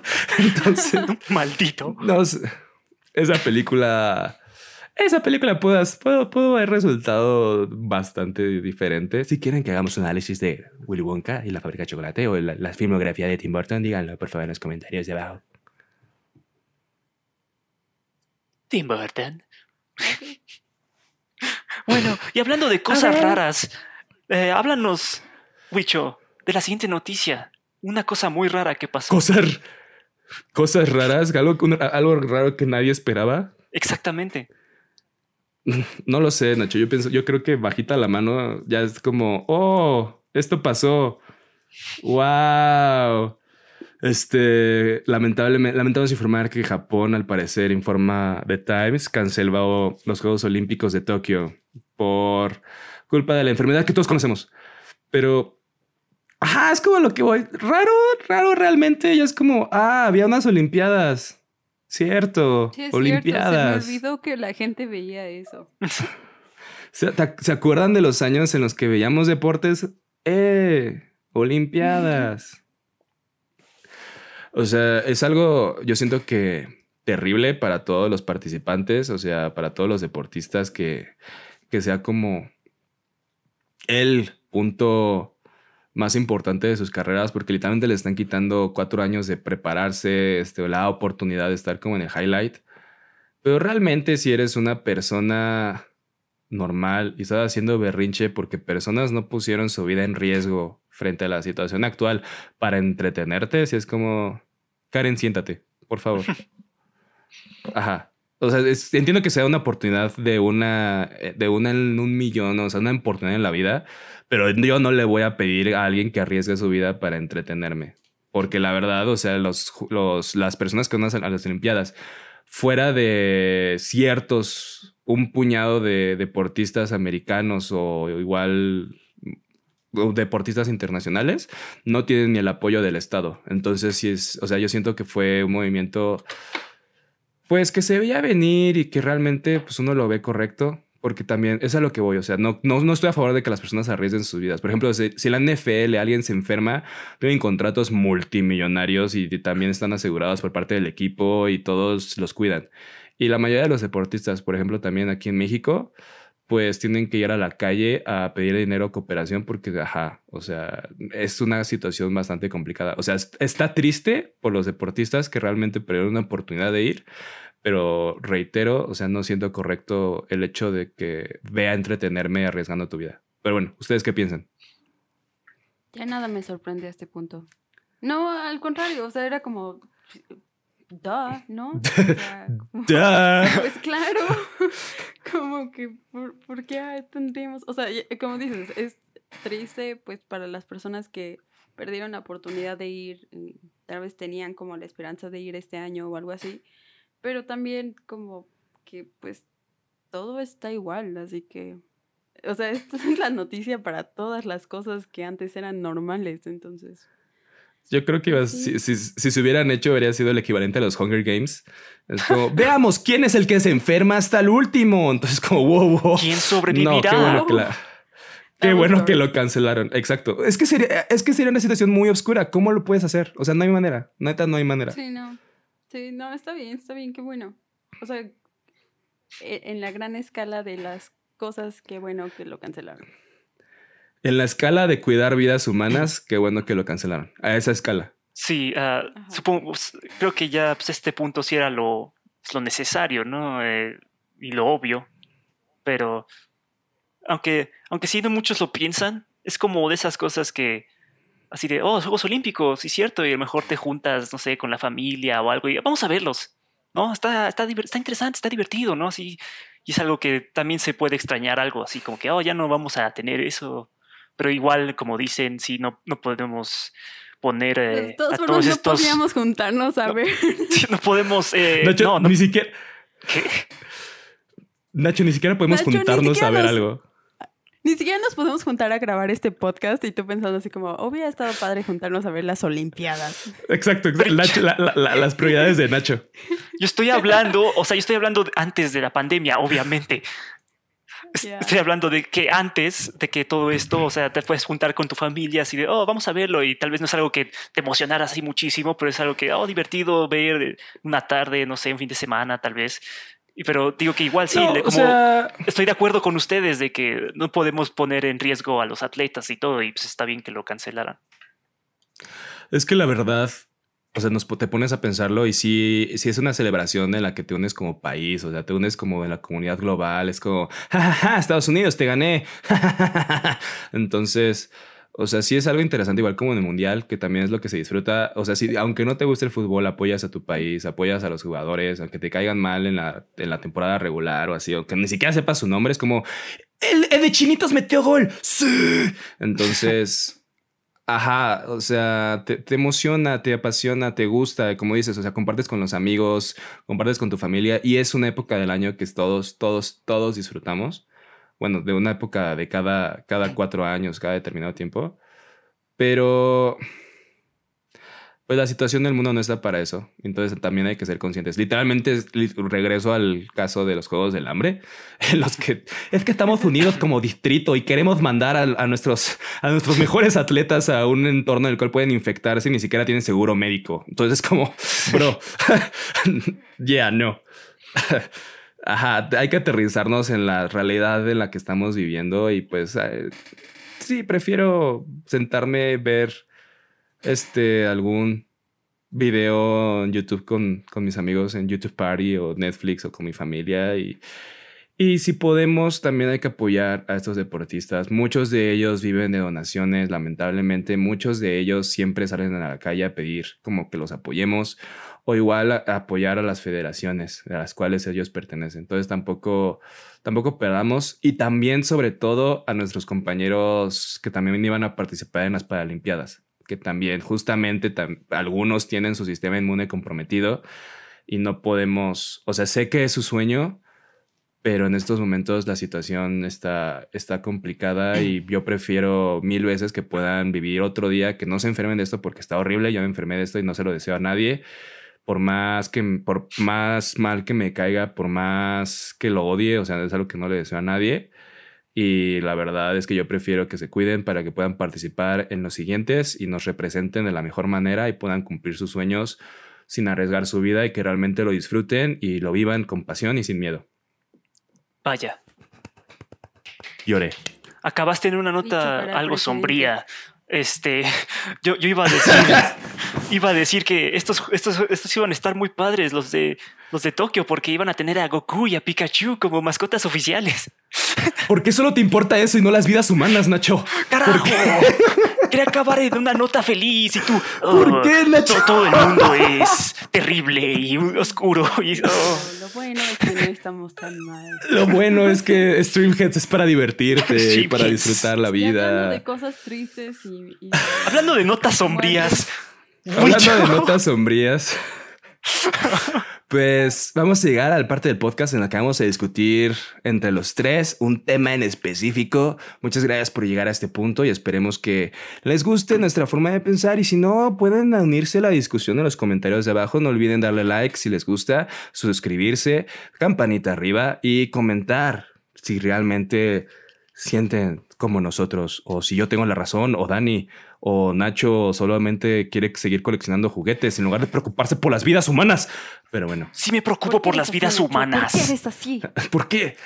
Les traigo la pregunta de la semana. ¿El cine está muerto? ¿Larga vida el cine? No lo sé, no lo sé. Pero si no lo saben, estamos en una situación algo interesante. Vivimos tiempos extraños, como ya hemos venido mencionando durante todo ese tiempo. Eh, en la semana me topé con un póster, bueno, con una noticia algo interesante, que es la nueva película de Close House, la de No Man's Land, que justamente ella va a ser la directora de, de Eternals y también este, en esta película va a aparecer Frances McDormand, que también es una de, las mejores actrices en la actualidad. Que vean su trabajo, es, es, es, es buenísimo. Y este póster me sacó de onda porque decía disponible en IMAX. Y es como, neta, esperas, esperan estrenarse e-, en IMAX. ¿Todavía le apuntan eso? Me da risa imaginarme que el diseñador no, no le llegó el copy final y ya tenía. No, pues es que estás hablando de que el que manda el texto, el que lo diseña, el que lo aprueba, el que lo colorea, bueno, el que lo pasa de físico a digital, el que lo imprime, el que lo reproduce, el community manager. Entonces, eso pasó por muchas Ahora manos. Sí pasan cosas. Trabajo en una agencia de noticias, Wicho, y hemos publicado tonterías que yo escribí. Daniela, cree en tu trabajo. Yo nunca voy a demeritar lo que haces. ¿Por qué lo dices tú? Gracias, Dani. tu trabajo es importante. Dani. No, o sea, lo que voy. Por eso me preocupa que me pongan a mí a cargo. Significa que pueden poner a cualquier persona a cargo de cualquier cosa. Pero, a, lo, que voy es que, por ejemplo, nadie se dio cuenta y nadie se da cuenta por. ¿Y a, qué voy con esto? Realmente las únicas dos películas de, de, de gran presupuesto, de altos presupuestos que siguen en pie, que no han cancelado son Black Widow y Fast and the Furious. Black Widow para mayo 7, si todo va bien, y Fast and the Furious mayo 28. Y ajá, o sea... van a tener estreno simultáneo, ¿no? ¿O se van a estrenar en el cine? No, Black Widow todavía no sabemos si va a ser estreno simultáneo, que lo han seguido negando. Pero, ajá, no, no, no, no, no sé. Yo... Y Vin Diesel, Vin Diesel dijo, este, yo estoy comprometido con los cines. Tienen que ver la novena en cines y ya. O sea, lo que lo, más viable yo siento es que la sigan retrasando, mínimo que, por ejemplo, Estados Unidos ah, avance un 70% de su vacunación, que no creo que pase hasta, hasta el tercer trimestre de este año. Entonces. Aunque, pero Biden, Biden dijo que se iba a adelantar, ¿no? El proceso. No lo sé. Pues de hecho, o sea, mi primo trabaja en la embajada estadounidense y ya lo vacunaron. No es grande, o sea, tiene 40 años. Estamos hablando de Estados Unidos porque es el mercado estadounidense en el cual están, se van a basar estas películas para su lanzamiento. O sea, no hablamos ni de Latinoamérica, ni de Asia, ni de Rusia, porque justamente son datos que no tenemos como tan a la mano y no son metas como tan específicas como Estados Unidos en el sentido de sus estrenos. O sea, los estrenos los están manejando nada más basándose en Estados Unidos. Mientras que tengamos nuevas noticias, eh, lo seguiremos publicando en nuestras redes sociales, pero esos son los datos que tenemos. Entonces, por eso estamos hablando ahorita del caso estadounidense. Que, ajá. Entonces, son las dos películas que quedan en pie. Entonces, no sé. Ah, bueno, de hecho, te faltó una que aparentemente todavía sigue en pie en diciembre. Spider-Man 3. Spider-Man 3, que justamente ya sacaron las películas, las fotos del, de, del set. Que, o sea. Aquí van. No sé si siga. Es que no han confirmado ni digan nada. O sea, los productores dicen no se va a cancelar, no se va a cancelar, pero pues siguen filmando. Y todavía no sabemos cómo se va a desenvolver la situación. Entonces. Ah, ¿Puedo mencionar aquí mi preocupación de Spider-Man 3? Sí, tu preocupación de Spider-Man 3.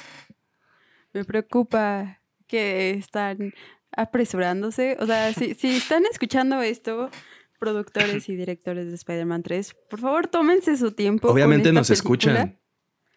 Por favor, no se aceleren. Ya sé que tienen muchos planes, muchas ambiciones, quieren complacer a todo el mundo y aparte quieren que se estrene a tiempo la película, pero por favor, eh, tómese su tiempo porque no queremos otra Spider-Man 3 que, que, que, se quede ahí. Bueno, Dani, todo. aquí de hecho tengo unos rumores que parece que sí son fiables.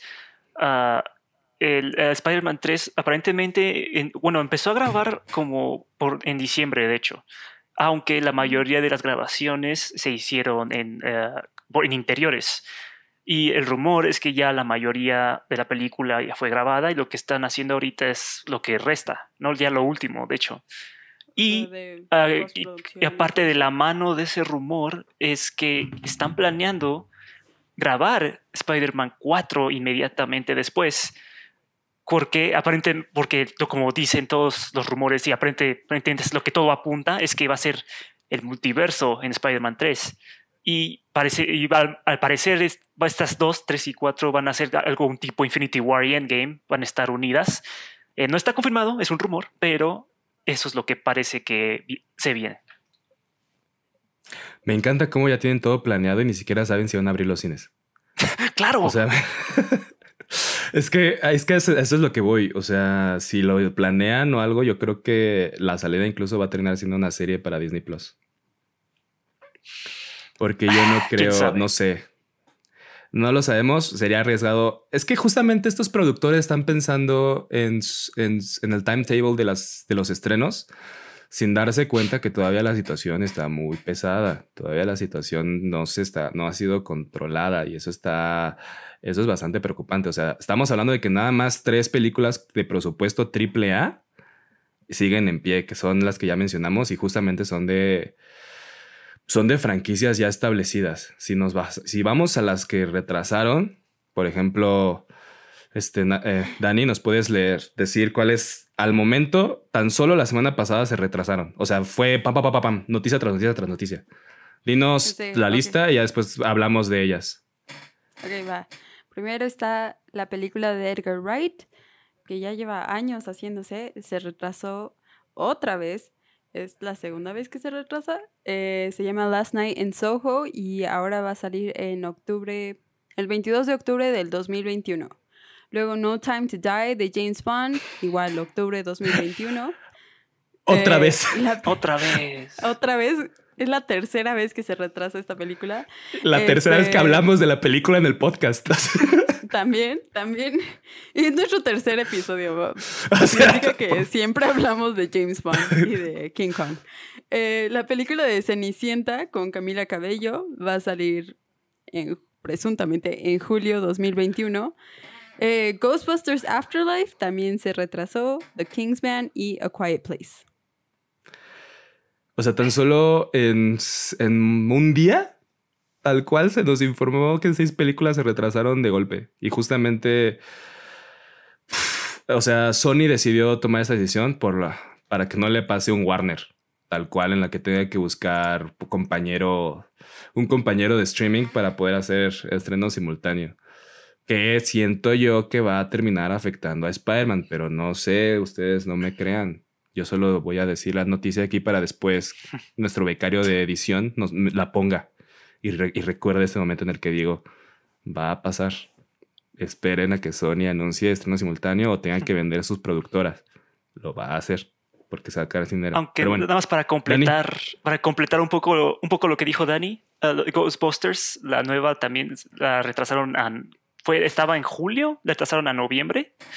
Eh, luego The Kingsman estaba, de hecho, estaba para febrero, pero la retrasaron a agosto.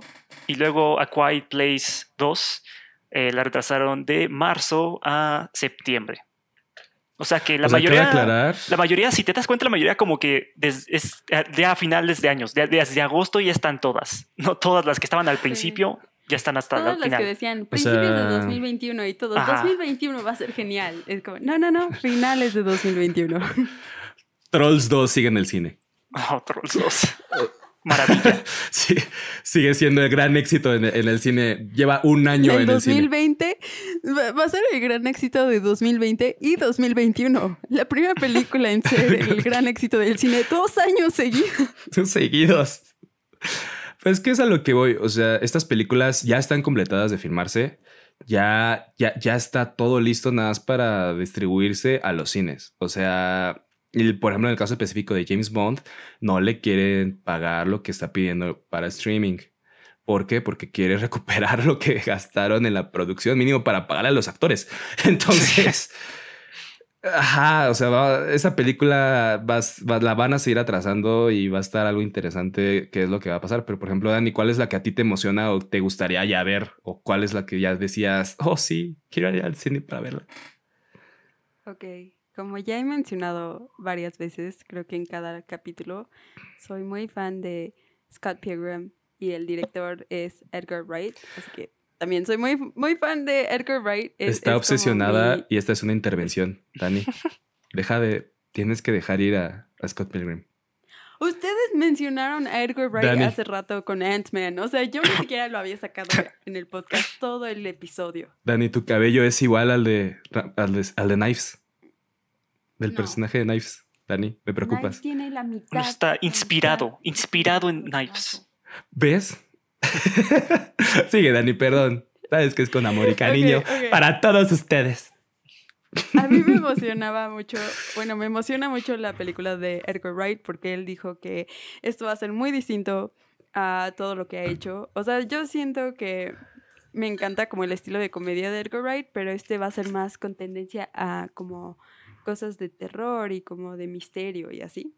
Ajá, Me, gusta. lo mismo que dijo cuando salió de Baby Driver, ¿no? O sea, va a ser algo completamente distinto a lo que he hecho. Y ahora, va a ser algo completamente distinto a lo que he hecho. es muy distinto a lo que ha hecho. No, no o sea, no digo, no, digo que no lo sea, estoy diciendo que siempre hace algo completamente distinto a lo que ha hecho. Entonces. No, pero ahora sí es. ahora sí, este. Eh. Sí es lo más distinto ahora sí es que distinto. ha hecho, en serio. En serio, porque es, lo describió como una película. ahora, ahora, es en serio. No, en serio. Es una película de, de terror. Lo describió como una película de terror que con viajes en el tiempo. Así la describió. Y se oyó muy interesante ese concepto para mí. Sí, sí, sí. o sea, yo, va a tener un buen siento... de referencias como Doctor Who y así. Ajá, Ahorita, de ojito, de ojo de buen cubero, yo creo que de las que retrasaron es la que tiene mejor guion. Yo creo que pues, va a ser la mejor, la historia más completa. Seguramente. Ay, Daniela, por favor. Obviamente. Porque, por ejemplo, porque, por ejemplo, A Quiet Place, o sea, me gusta, pero es una película. La primera me gustaba, me gusta muchísimo, pero es una película que ves una vez y ya. No, no, no, no, no le veo mucho rewatching. Y por ejemplo, Scott Pilgrim te la puedo ver cada semana, te la puedo ver. O sea, cuando nos juntamos Dani y yo, es como, ¿y si vamos a Scott Pilgrim? Eh, a Scott Pilgrim. Entonces es divertida y la disfrutas y, y pasas el rato. Y por ejemplo, Cinderella, que realmente los proyectos de Disney no se han categorizado. Aparte, eh. ¿cuántos live actions de Cenicienta ya tenemos? Aparte, no es de Disney, ni siquiera es de Disney, es, un proyecto diferente, ¿verdad, Nacho? Es de, Sony. Es, una, es, la, es, una adaptación de Sony. Entonces, como. pero realmente, o sea, creo que entre adaptaciones de Batman y adaptaciones de Cenicienta, ahí se van, ¿no? Sí, de hecho, y, y luego es como una teenager normal, con una madrastra que la odia.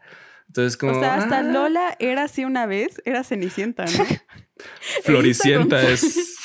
Isa González fue Cinderella. Oh, por Entonces. Sí.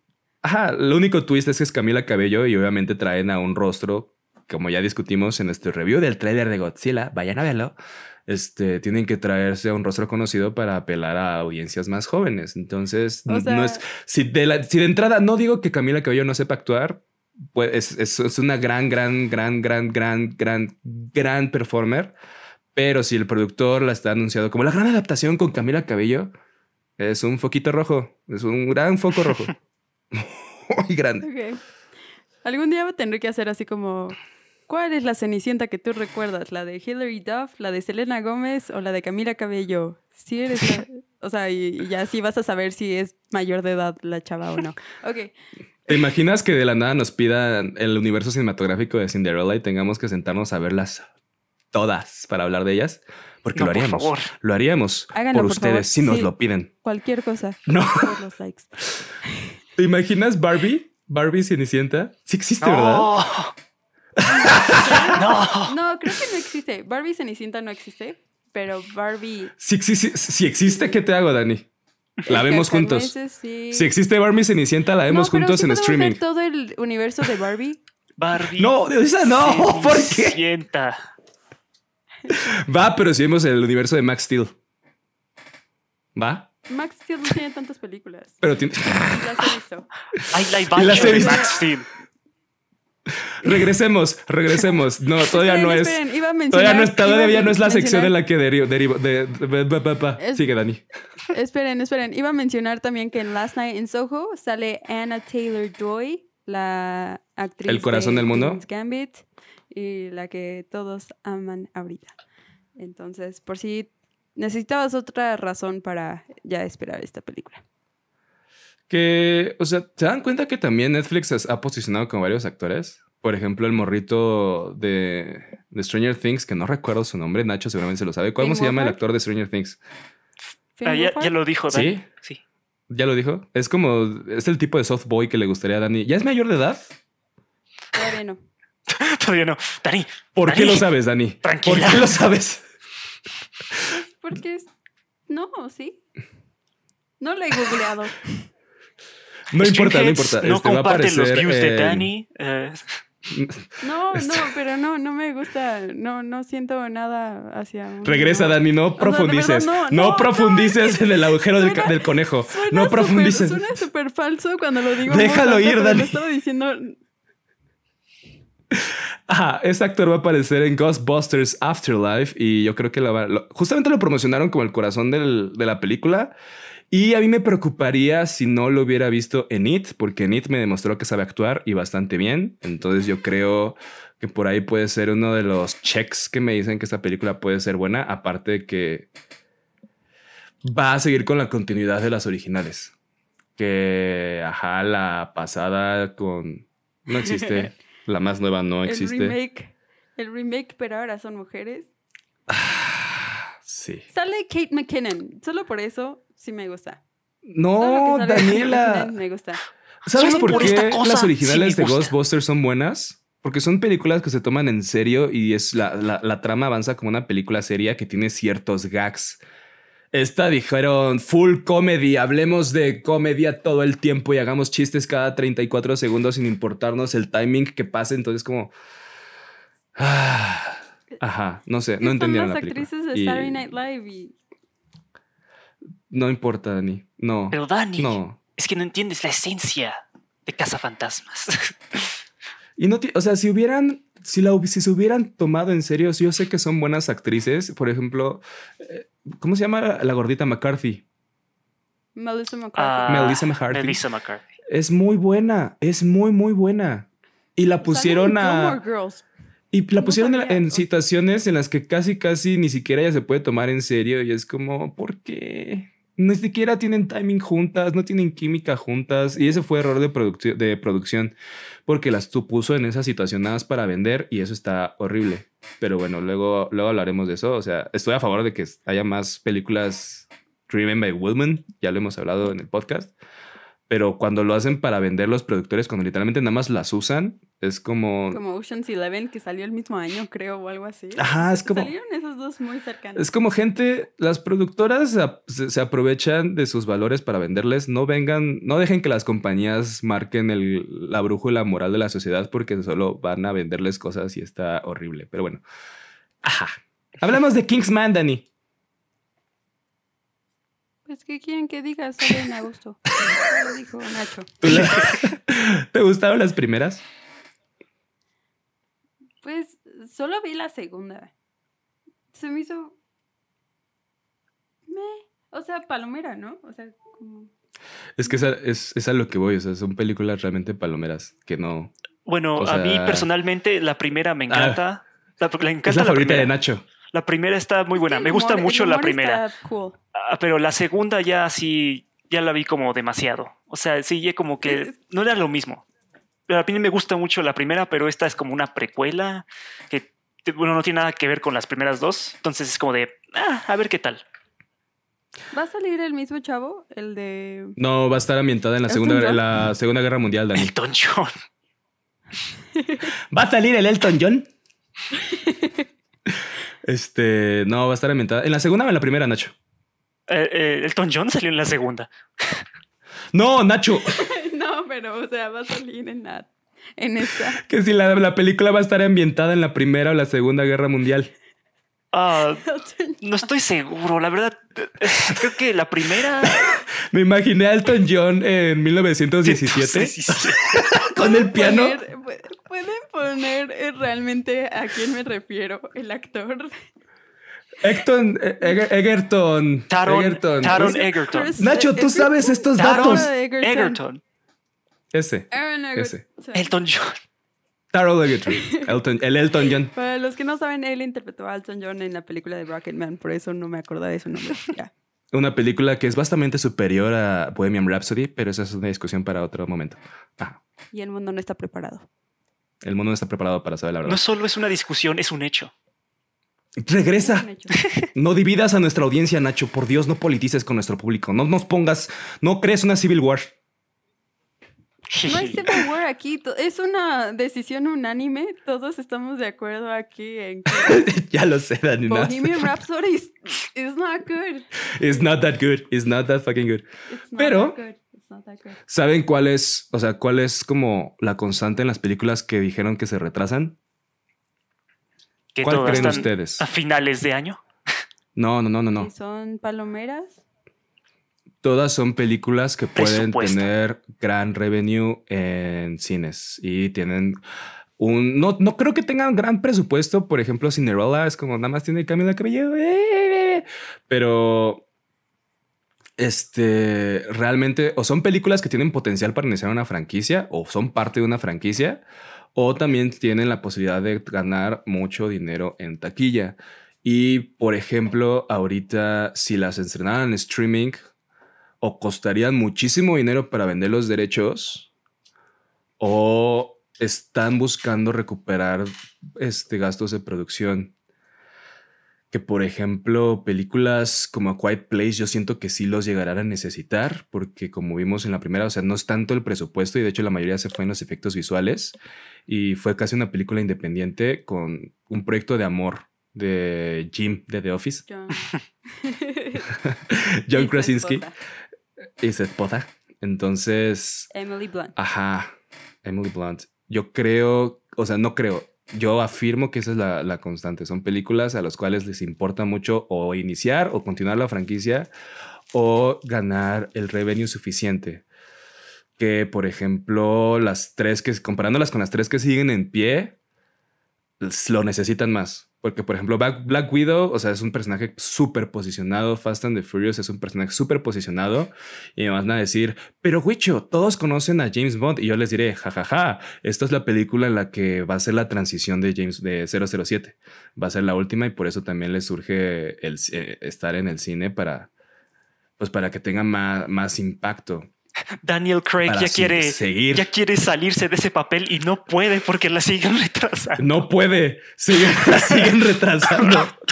Entonces, si se dan cuenta, si, si lo comparamos por ese lado y hacemos ese análisis, esa es la razón por las cuales están tan seguros en, en, en estas tres grandes, en estrenarlas en cine. Que eh, yo te, sigo teniendo mis dudas con Spider-Man. Sigo teniendo mis dudas. Va a depender de la, sit- cómo avance la situación. Pero ajá, a las que ya mencionamos, les surge, les surge, les surge un estreno en pantalla. Y yo creo que las van a seguir atrasando. Pero mientras, Nacho, cuéntanos cuáles son las únicas películas. Ah, en paréntesis, paréntesis, paréntesis. si no hablamos de la industria mexicana es porque la paró la pandemia. Entonces, lo que está sacando mucho, lo que están parando mucho, bueno, está produciendo mucho México son series. Series buenas, series también como telenovelas. Si les gusta que hablemos de eso, también lo podremos hacer.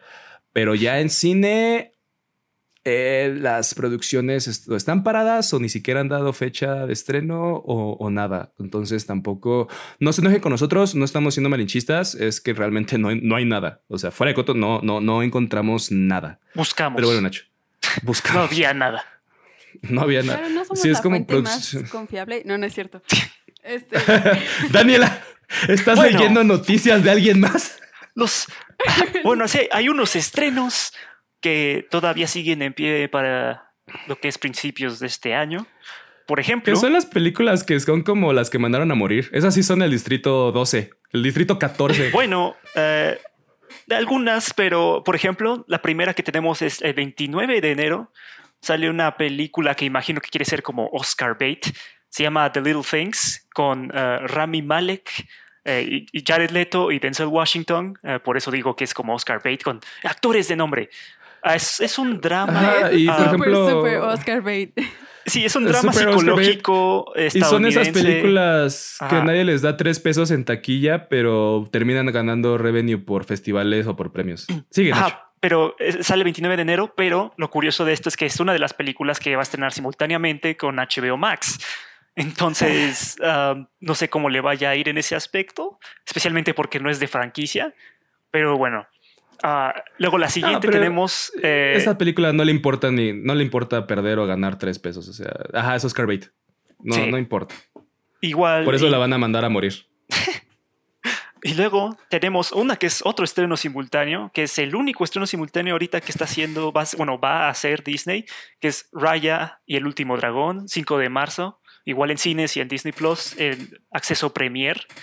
Y igual, de hecho, últimamente parece que Disney ha mandado 30 minutos de la película a varios críticos, bloggers y así, y lo están describiendo como una mezcla de, ah, aparentemente de anime y John Wick que suena muy interesante. Aparentemente también, también hay un corte de la película que es tan violento que casi les da clasificación de adulto de las escenas de acción. wow, wow. Sí, que aparentemente habían huesos rotos y no sé qué, pero y- y suena muy interesante esta película y ya quiero verla. Considero una falta de respeto que al programa de Streamheads no se le haya dado acceso a dicho clip. Disney, Disney, esto, por favor. esto no puede seguir así, por favor, Disney. Por favor. Por favor, mi Te amamos. Infinity War. Los amo. Mi, mi Slinky Dog te ama. Mi Slinky. ¿Dónde está mi dedo? Slinky. Ahí está mi dedo. Mi Slinky Dog te ama. Esto no está miren. Entonces, De hecho, no. lo señalas y nunca lo he visto. O sea, solo señalas. ¿El Slinky Dog? Ahí atrás. Ahí está aquí Slinky. está Slinky. Slinky. Ah, ya lo vi, ya lo vi. Ok. Pero bueno, Estoy este. Es, yo creo que va a estar interesante, pero. Pero. eh, yo creo yo, le- yo lo veo, le voy más a que la vayan a ver a Disney Plus. Tal vez por eso van a hacer el estreno simultáneo, pero Eh, igual como Ajá. es este acceso Premier como lo fue Mulan por un buen rato, vas a tener que pagar un extra aparte de Disney Plus y saber cuánta gente lo hace. Pero bueno, y, Y, luego el y siguiente. aparte de esto, también tenemos que dar que es una producción de Disney y a Disney no le va a costar nada ponerla Exacto. a la venta. O sea, no le cuesta nada. Ese pueden, esa es este, una de las películas que pueden usar como prueba, ¿no? Se pueden dar el lujo. Ajá. Se pueden dar el lujo. Bueno, luego tenemos tu película favorita, Wicho. Eh, Chaos Walking, o no sé cómo la vayan a llamar en español, con Tom Holland y Daisy Ridley. Ah, y, sale el mismo día que Raya, que supongo que ya dice todo, ¿no? Es como de, oh, vamos contra Disney. Ponla ahí. Ya esa déjala ahí". Esa película la iban a mandar a morir desde hace un buen, y todos lo Sí. sabes desde el trailer. Es como, eh. es como, ¿cuál es la película con esta Clara de la Vinch y, y este, el malo de, de Amazing Spider-Man 2, Duende Verde que Oh, está ¿Valerian? cringy.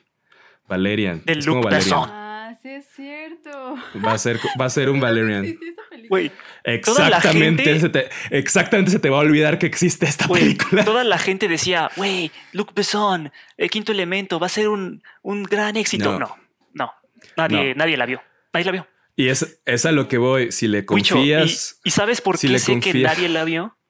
porque Porque cuando yo fui a verla, eh, fui el único en el cine.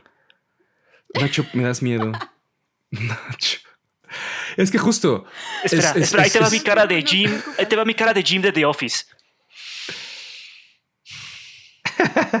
Para los que están escuchando en audio, y, Gracias. eh, Nacho acaba de hacer su carita de office, así como, oh, Dios mío, estoy aquí un día más de mi vida. Oh, Dios mío. Sí, como- Existo. Pero, o sea, justamente es, es a lo que voy. O sea, si quieres, si tu carrera la quieres, se la quieres confiar a cara de la Vinch para, para ganar dinero, nada más por la carita y cara de la Vinch, algo, al- algo está mal con esa película. Algo, algo anda mal con, con tu guion si, si tienes que, que- que agarrar algo para que sea lo que más llame, aparte de la historia, los visuales. Pero ajá, Chaos Walking va a morir. Literalmente es un. es- seguramente es una de esas películas que usan para. no quiero decir lavar dinero, sino presuntamente liberar activos de la productora y liberar contratos de trabajo. Entonces, seguramente ya es como de esas películas que hacen nada para. para ah, existen. Eh, Eh, sigue Dani. Digo Nacho.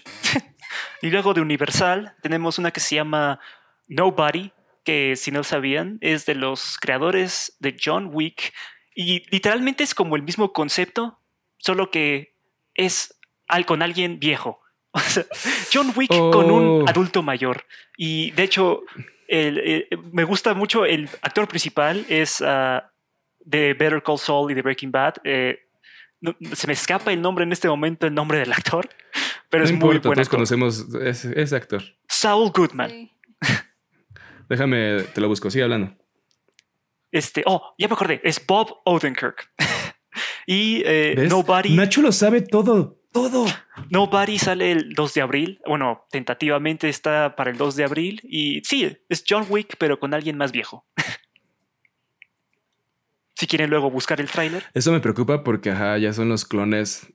Ya son los clones de John Wick. O sea, cuando una, serie de películas empieza a ser clonada, o sea, como que son la misma premisa y como que quiere ser lo mismo, ya es como para preocuparte. Entonces, sí, la van a mandar a morir. Eh, seguramente es como, eh, no nos importa tanto este proyecto. Ya pagamos lo que tenemos que pagar. eh, no nos costó tanto. eh, si la ven, no importa. Eh. Sí, Nacho. igualmente en abril eh, 16 tenemos una película de Sony que creo que es animada y vas, vas a estelarizar Kevin Hart y aparentemente es uh, basada, está, creo que está basada en un libro y eh, en este libro, o bueno, en la película, aparentemente sobre un padre que es Kevin Hart, que cría a su hija después de sufrir la pérdida de su mujer el día después de que diera luz. Y esa es básicamente la, uh, la premisa, Oh, pero... wow, no qué oscuro. Sí. Pero aparentemente va a ser animada. Uh, no sé cómo vayan a manejar Wow, ese, tema. oscuro. Pero, ah, pues bueno, ya veremos qué tal. Es de Sony. ah, no le tengo mucha confianza a Sony realmente, pero ya veremos.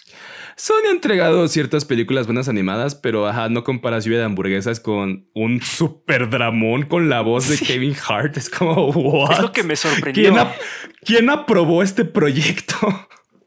¿Te, te imaginas el productor leyendo el guion? Mm, necesita más, más risitas. Consíguete un estando, pero el Kevin Hart tiene una voz chistosa. Entonces es como... no, gracias. Ah, eh, eh, el cine, Kevin el cine Hart vive. Es el que Wow. siempre cambian a Eugenio Derbez cuando es el doblaje en español. Eh, ¿Ese no es Eddie. Murphy? Eddie Murphy, olvídenlo. Los dos. Dan- Los Dan- dos. Ah, Ah, son, que son intercambiables. Kevin Hart. Kevin Hart es el gritón. Es el que no habla, Sí, grita. Ya sé. Ya sé. Ajá. El de. El de. What? What are you saying? Algo así.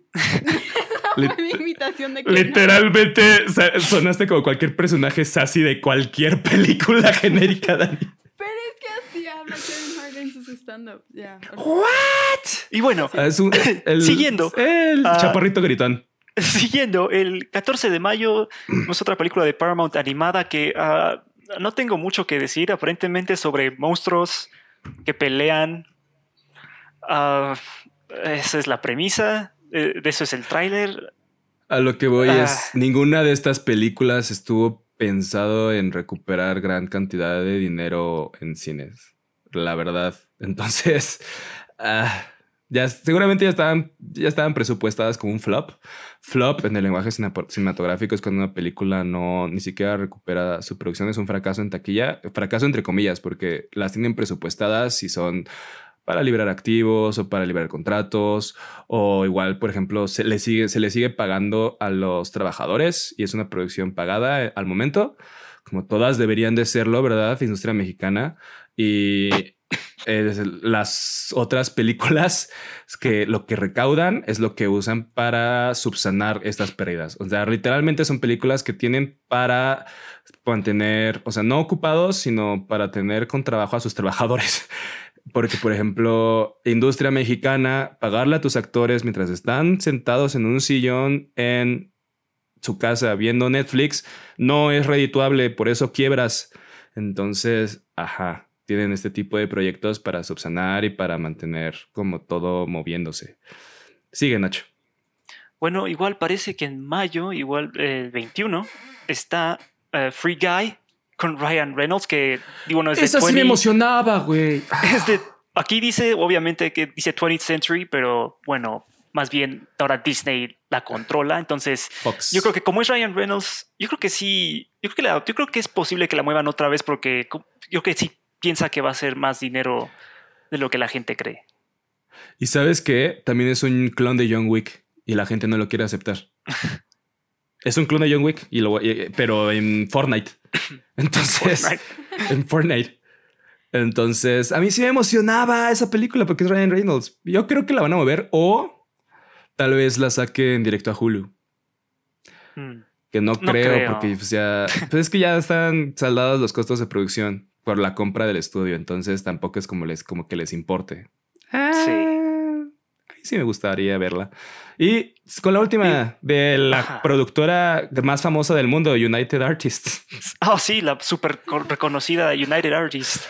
Eh, el reconocida. 4 de junio tienen Samaritan, que cuando la busqué dije, oh, de hecho sí suena como un concepto algo interesante. Eh, este, este, el protagonista es Sylvester Stallone y se trata sobre que aparentemente un niño descubre a un superhéroe que se creía que había muerto hace 20 años y él está nada más oculto entre nosotros.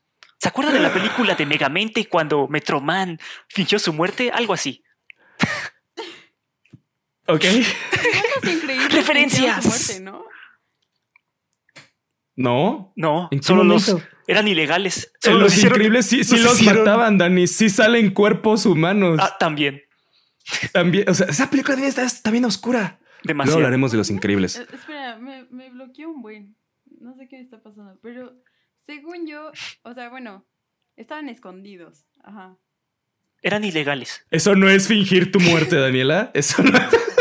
Sí, Daniela fantasea con- Habían superhéroes y como que pensé que se habían muerto, pero dije, no, espera. No Dani tiene la fantasía.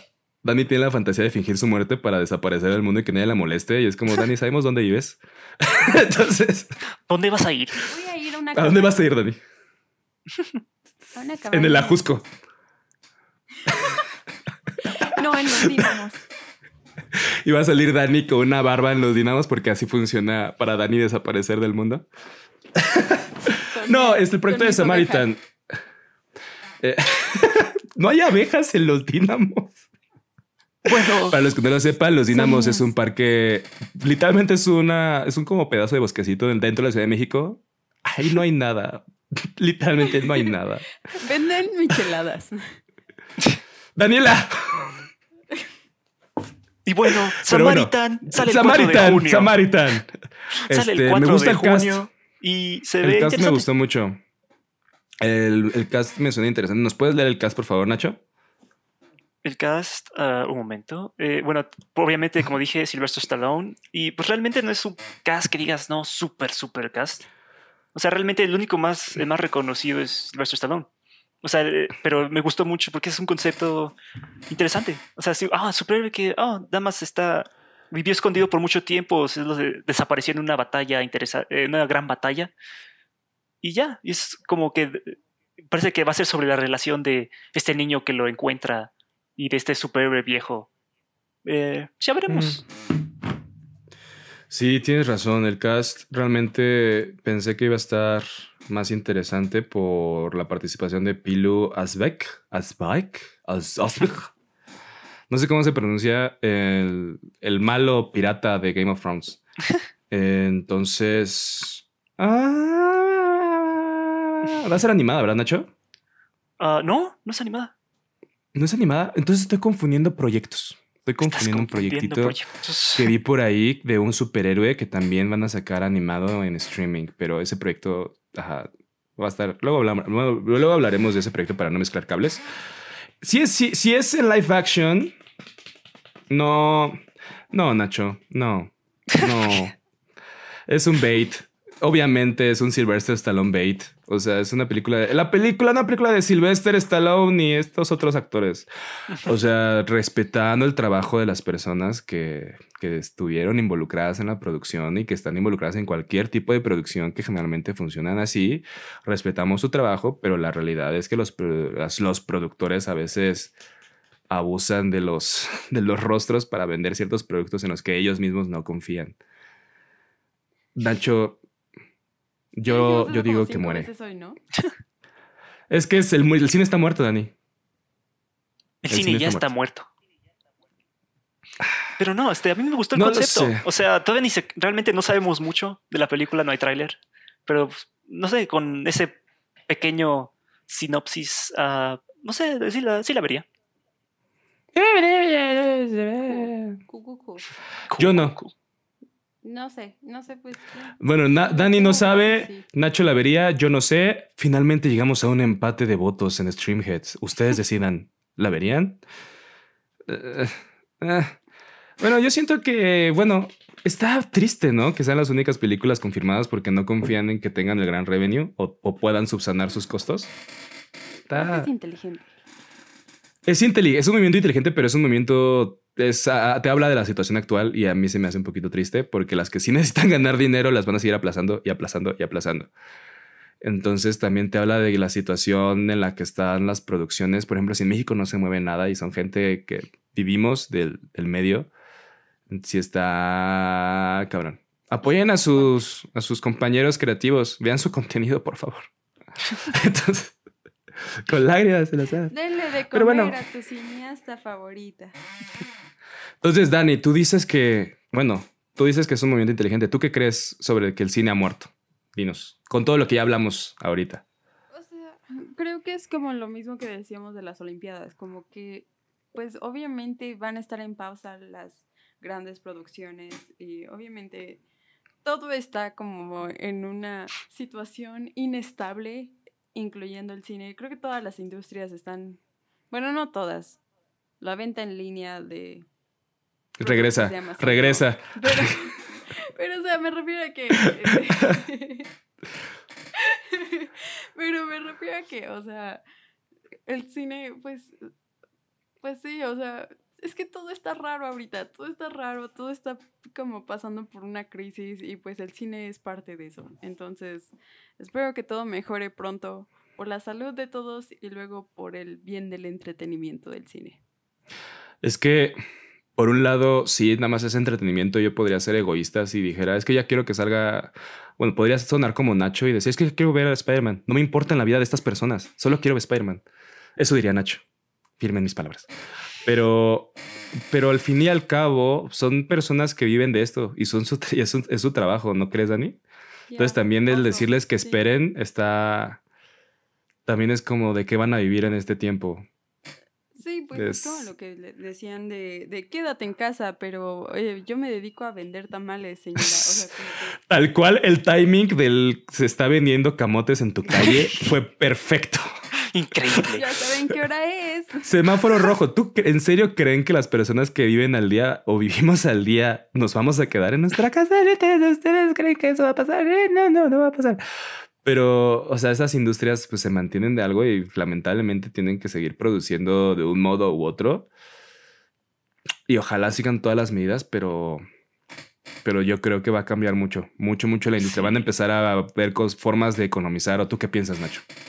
Ah, pues como aquí en México, este, veo que lo que es Canacine y eso está realmente intentando, bueno, haciendo su caso para reabrir los cines, que es como, ah, los cines es el espacio más seguro para estar, no, no- es el espacio más seguro, no, eh, los contamina, cuando se contamina alguien o se infecta a alguien, nunca ha sido del cine o algo así, ¿no? O sea, si realmente quieren hacer un caso de que podemos reabrir los cines, en en- aunque sea semáforo rojo y Ay, mira, y sí, por un lado, ok, sí entiendo que obviamente las personas que necesitan el trabajo y todo eso, pero también es una situación difícil, ¿no? Porque,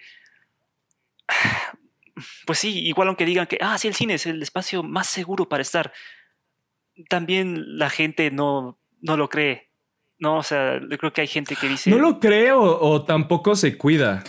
Ajá, también Porque igualmente, o también sea, hay gente muy imprudente, güey. Sí, que va a ir así, no importa, ah, voy a ir y ya. Y no, no dejan espacios, los espacios que son, porque luego hay gente que nada más, ah, deja el espacio y le vale y aún así, o sea, hay mucha gente imprudente, sí. Es que justo, justo es a lo que vamos. O sea, hay gente que no entiende que hay trabajos de por medio, que hay vidas de por medio. Y nada más piensa en irse a divertir, por ejemplo. Ah, es que me siento un poquito mal, pero vamos por unas copas a beber. Entonces, como, güey, pones en riesgo a los, justamente a los meseros que te están sirviendo que no tienen seguro médico. Estás poniendo en riesgo, en el caso del cine, a los trabajadores de A la los que dulcería. limpian, al- a los que barren a- exacto, al personal de limpieza que, te- que, que se tiene que rifar a desinfectar todo y no, o sea, a- hay empresas que sí tienen la capacidad de brindarles como la, el material necesario para cuidarse, pero también hay que tener tantitos prudentes. Ahorita, mm, o sea, vivimos de entretenimiento, este, este podcast está dedicado a entretenimiento, pero seamos prudentes, amigos míos, seamos prudentes. Si tienes un pequeño carraspeo en la garganta, quédate en casa, por favor, gracias. Entonces, ajá, te cuidas tú, nos cuidamos todos. Cuídate, cuídate, Cuídate. amiguito. Ya Este fue un espacio patrocinado por. Streamheads. Espera, espera, nada más que decir. ¡El cine murió! Luego hablaremos de cómo.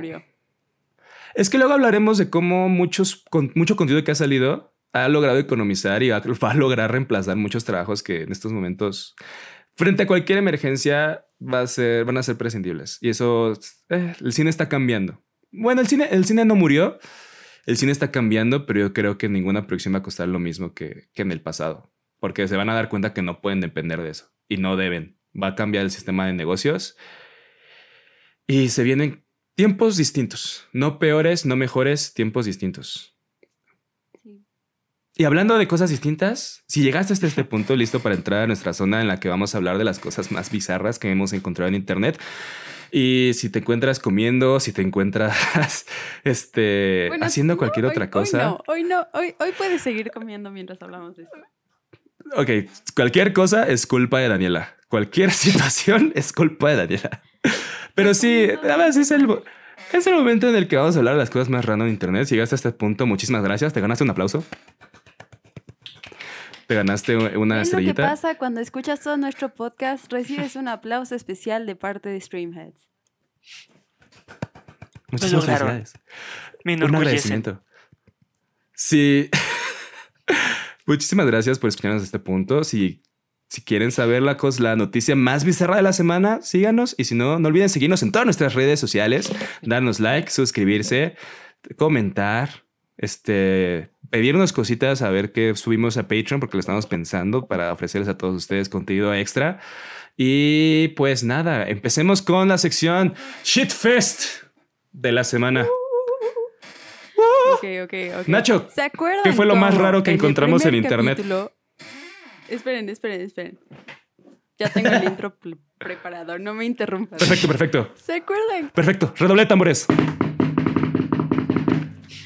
¿Se acuerdan cómo en el primer capítulo hablamos, usamos nuestro poder intelectual para, predecir que el divorcio de Kim Kardashian y Kanye West iba a aparecer en Keeping Up with the Kardashians? Fue una exclusiva. De ese momento. En exclusiva. Flashback. Lo escuchaste aquí primero. Dani. Ah, anunciaron el final de Keeping Up with the Kardashians después de 14 temporadas. Pero van a sacar otra serie en Hulu. Así que. Esa morra, tío, que está cabrona. Va a pasar con el divorcio de Kanye. ¡Oh! ¡Oh! oh. Va, a salir va a salir en la serie. El divorcio de Kanye y que Kim Kardashian va a salir en la serie. Obviamente. Yo quiero ver eso. Yo quiero ver eso. Yo quiero ver eso. Dinero. Nada más imagino llorando a nuestro, a nuestro becario de edición, así como, ¿por qué me hacen trabajar de más? Pero sí, lo supimos. Nosotros, nosotros lo supimos. Nosotros, nosotros lo predijimos. Nosotros, nosotros como el piqui. Vas, Daniela, da la nota. nosotros. Kim Kardashian y Kanye West. El divorcio va a ser parte del arco final de la última temporada de Keeping Up with the Kardashians. Vamos a poder ver esta experiencia personas y va a ser un gran final de una gran serie, una, un gran programa. Increíble. ¿Neta dijiste un gran programa? es un programa. Es... basura. no es basura. que nos moldeó como generación. Es un programa que el momento que termine nos tocará reconstruir. Reconstruir a la sociedad. Hay que reconstruir. Tenemos el poder. No lo yo sé. creo que no. O sea, arqueólogos no van a poder hablar de nuestra época sin mencionar a Kim Kardashian. Arqueólogos. Historiadores del cine y la televisión no van a poder hablar de este periodo del tiempo sin tocar a Kim Kardashian. O sea, es como. Es, como en mil años, ¿te imaginas que hablen de que la caída de Trump fue gracias a Kim Kardashian? ¿Te imaginas que los historiadores lo digan? Que el ascenso y la caída de Trump fue gracias a Kim Kardashian y el, programa de Up Kim Kardashian. A la gran abogada. Sí, todo lo empezó ya. Todo lo empezó o sea, para los que no sepan, lo, lo hablamos. Para los que no lo sepan, hablamos en el primer episodio de cómo el programa de Kim Kardashian iba a terminar en E, después lo iba a vender a plataforma de Hulu. Y justamente estábamos pensando, ¿cuál creen que sea? ¿Cómo creen que termine esta? Seguramente va a ser como un divorcio o algo. ¡Oh, por Dios! Y Tal cual lo predijimos. Tenemos el poder. lo que decimos se hace, Nacho. Lo que decimos se hace. No, pero es que es lo que los camotes de Daniela están, nos están aplaudiendo. Los camotes de Daniela dicen felicidades, Trifias, latinaron. No, lo que, a lo que habíamos dicho es que Kim Kardashian era un monstruo para los negocios y que claramente eh, está, es, una tiburonzaza para vender lo que sea. Y, estás hablando. Ser abogada. al parecer. Yo siento que va a terminar siendo host de un programa como Oprah. O como Dr. Phil o algo. No, Freco, yo siento que le apunta eso. Sí, yo siento que le va a apuntar a eso como de casos legales en los que ella va a ser la host porque sabe vender muy, muy, muy impresionantemente su, su, su, su rostro y como su presencia. O sea, ella ya se ve a sí misma como un producto. Su Está marca. chido, le ha funcionado por algo. Por algo hablamos de Kim Kardashian, por algo, de- por algo es Kim K. Kim K. Entonces, ajá. Que para los que no lo sepan, bueno, hablemos de todo el arco de lo que sucedió con la situación para llegar al divorcio. Este, para los que no lo sepan, Kanye, este, el, el artista más, más impresionante de nuestra generación, un verdadero genio según Kanye, que ojalá alguien me amara como Kanye ama a Kanye. Entonces, Ojalá. este, se postuló la presidencia. ¿Ustedes qué piensan de esto? Ah, no me sorprende porque es Kanye. O sea, quisiera decir, Kanye. oh, wow, Kanye, qué movimiento, pero no, es Kanye. Ah, va a hacer cosas raras y locas. Kanye, la única persona que tiene en estima es Kanye. Sí. Ni siquiera Kim. Por eso creo que... te- Pues que, ajá, o sea, tenemos que tener Eso en cuenta que de- Kanye sufre de sufre un trastorno de bipolaridad y está medicado. Y eso no es excusa para dejar de tomar tus medicamentos. ahorita, ¿no? Ah, sí. Es que es a, es a lo que voy. Dejó de tomar sus medicamentos por su propia decisión. Alguien no, no haces eso. No haces, no es excusa. Porque, o sea, si tienes un breakdown, si estás siendo tratado y tienes tus, medica- tienes tus medicamentos y tú solito los dejaste de tomar, ¿de quién crees que sea la culpa? ¿Eh? Dime, dime. Como dice Pete Davidson, ain't no shame in the medicine game. Y se traduce a que, que, que no te No hay dé pena vergüenza en el tomarte juego. tus medicinas si, si te las recetó tu psiquiatra. Yo soy. No tiene yo nada de malo. ese mensaje. Tómatelas. Todos aprobamos ese mensaje. Eh, Todos Todo apro- pero- y no- aprueba ese mensaje. Y no tiene nada de malo, pero si de la nada tienes tu receta. Y no es como que Kanye no tenga el dinero para poder pagar sus medicamentos. Es como, duda, hay gente que realmente los necesita. ¿No viste de Joker? Ajá.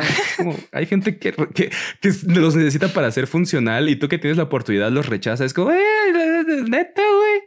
Entonces, Kanye decide de- dejar de tomar sus medicamentos para tener uno de los breakdowns más impresionantes en el Internet mientras se estaba postulando para ser presidente de Estados Unidos. Ajá. O sea, para los que no lo sepan, tuvo un breakdown parecido con el cuando Taylor Swift ganó. ¿Fue un Grammy o un MTV Award? Ah, creo que creo que Grammy. El- No, fue un No. MTV. No, Ah, no, creo que en MTV. Creo que MTV sí. fue algo que Sí, fue que- algo que ni siquiera fue. Ganó un premio. Un premio. Ganó un premio y Kanye subió al escenario a decir: Ella es estúpida. Debe haber ganado Beyoncé. Entonces, como, ok. Rihanna, ¿no? No, esperen. No, Beyoncé. ¿Fue. Rihanna? Ah, Beyoncé, fue Beyoncé, Beyoncé, fue Beyoncé Beyoncé. porque acuérdate que él estaba con la disquera de Dr. Dre. Sí, sí, sí. Entonces, desde ahí empezó, desde ahí empezó como esas conductas medio erráticas, después de que nos estuvo diciendo durante años que era el, el autor más genial de toda la historia, porque soy Kanye y no hay nadie más genial que Kanye. También la- la- la- le encanta hablar en tercera persona, ¿no? Sí. Sí, es como de esta gente rarita que habla en tercera. No es rarita porque tenga un trastorno de bipolaridad, es rarita porque Se sí mismo en tercera persona. tercera persona. Se cree, se cree el dios de la música y de todo lo demás. Se cree Ah. Dios. O sea, ha dicho así como, yo soy más grande que Dios. que realmente, ah, no sé. Ah. Siento que la más gran parte de la generalidad de Kanye es por la gente con la que se junta, como Dr. Dre, como Pablo Ajlo, entonces, ah, O sea, sí, sí, sí, es genial en su, en su tema de la música. En el tema de la perdón, política. Virgil habló. No es genial en su música, bueno, tiene algunas, tiene algunas. es tiene bueno algunas. haciendo su música. Kanye West es bueno haciendo música de Kanye West. Está bien. Me encanta como Dani es como, y no dejes de hacer música, Kanye, no hagas otra cosa. Es no lo tuyo. música, por favor. Es Eso es lo lo que eres tuyo, bueno. bebé. Sí, porque incluso como el arte de sus discos, como todo su outfit y así, tiene que ver mucho con el artista Virgil Abloh, que es el genio, uno de los genios, grandes genios de la estética moderna. Y Kanye no lo hace, porque Kanye no es bueno en eso. Kanye, tú, tú haz beats, tú, tú rapeas, samplea Nirvana, eso. Samplea Nirvana. Como dice Pete Davidson, otra vez. Make Kanye 2006 again. Please, Kanye. Please. Entonces, ahí empezó y después dentro de su breakdown le empezó a culpar a Dr. Dre de todos sus problemas, empezó a decir que la que su hija no iba a mover el culo para ganarse la vida en Twitter. Entonces es como tú. Como, como, como insultando a su esposa. Sí, es como tú. Are you sure you want to say that? Entonces, también dijo algo de la, dijo algo de la sex tape, ¿no? Mencionó También dijo algo de la sex tape. Y, por ejemplo, en uno de sus mítines políticos mencionó que tuvo un punto dentro de su relación en la que consideraron abortar a su primera hija. Y es como, dude, eso no se dice. Eso es una decisión en pareja que tiene que tomar tu pareja. No lo puedes usar para ganar votos. Es como, güey, why are you doing this? Y de hecho hubo un pleito en el cual la mamá de, Kim, que se me hace una verdadera depredadora de los negocios, estuvo a nada de quitarle a sus hijos. De hecho, hay los tweets, eh, los tantos tweets que tuvo su breakdown y que borró, creo que en algunos siempre les decía que, oh, es que Kim no me deja hacer estas cosas que yo quiero. Y así se puso súper. Es que Kim solo se enfoca en nuestros hijos y así es como, ah, ¿son tus hijos también? Son, pareja. Son dos personas. Imagínate, o sea, imagínate a Kim teniendo que cuidar a sus hijos, estudiando para ser abogada, manteniendo económicamente a la familia porque Kanye no ha producido nada. No, se, ha, producido, sí gana revenue, pero todo lo invirtió en su campaña política. y, aparte de tener que cuidar a Kanye West, o sea, aparte de ser mamá de sus hijos, es mamá de Kanye West. Y por eso yo creo que... Eh. No, yo Tuvo que aguantar. Sí, la aguantó muchísimo. La aguantó. Ajá, Kanye se la pasa diciendo Nobody loves Kanye like Kanye does. Y es como, dude, nadie ama a Kanye como Kim Kardashian amó a Kanye. Entonces también es como. Kim y, Kardashian estuvo ahí. Y por ejemplo, ahorita me dirán, pues, ¿por qué estaban juntos o así? O sea, el güey sí era, sí, sí, sí era romanticón. O sea, en una.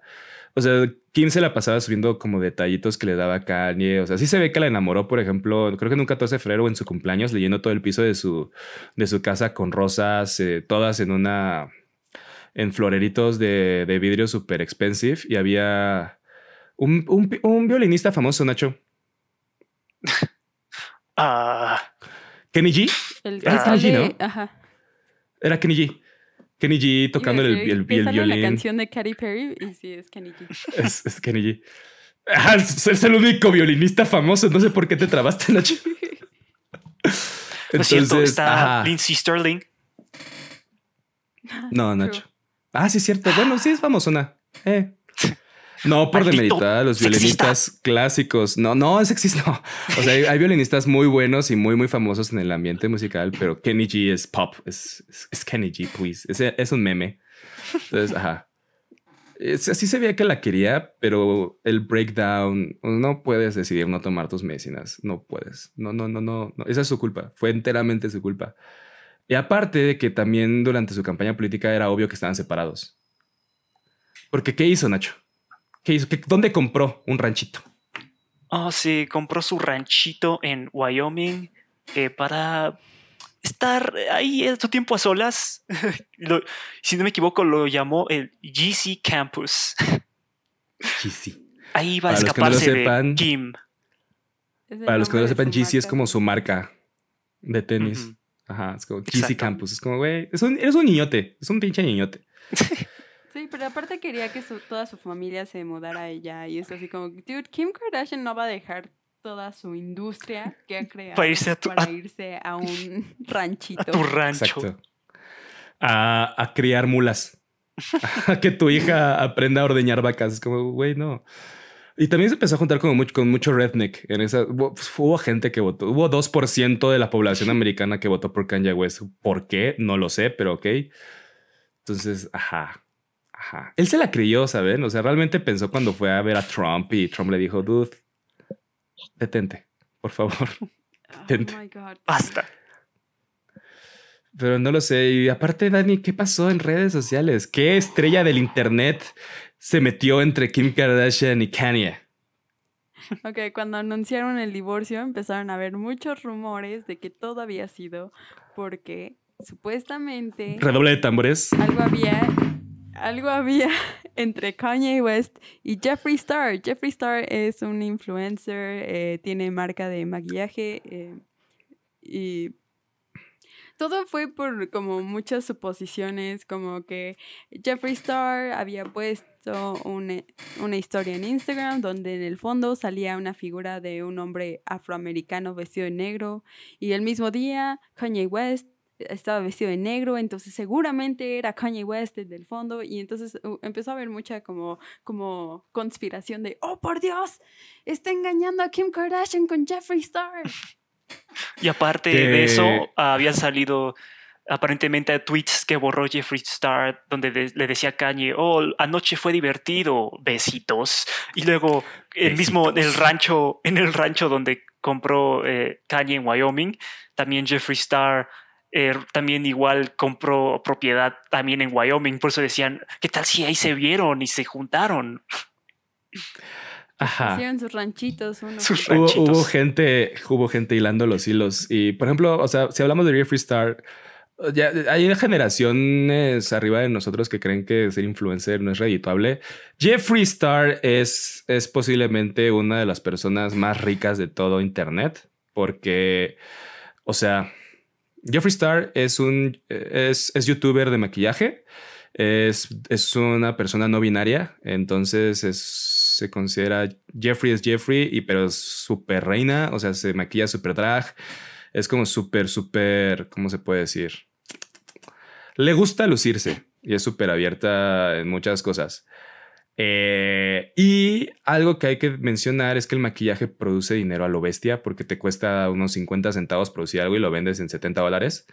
Entonces es, es, un, es uno de los multimillonarios más ricos de todo Internet. Entonces también está muy, muy interesante que se haya metido porque, esto es importante, su marca rivaliza con la marca de la hermana de Kim Kardashian. Chan, Kylie chan, Jenner. chan. ¡Oh! La De trama hecho, se complica. Ha, habido mucho drama entre Kylie Jenner y Jeffree Star, Jeffree Star. eh, evaluando los maquillajes de Kylie Jenner cuando salieron. y- y diciendo que this is shit, this is crap. Entonces, entonces está más interesante porque esta es una estrategia de Jeffree Star para separar a la familia Kardashian. Porque Mm. sí, sí, qué perra, No qué perra. Qué Kardashians, perra tu amiga, a qué Kanye de los Kardashians. O sea, sí, pero aún así estás creando, estás destruyendo una familia, Daniela, por, por un drama de maquillaje. familia. Sí, es como, güey, Jeffrey es malvado. True. Mm, Qué perra tu amiga. Pero, Qué perra tu amiga. pero ta- cabe mencionar que ah, Jeffrey hace poco sacó un video respondiendo justo a todo este drama.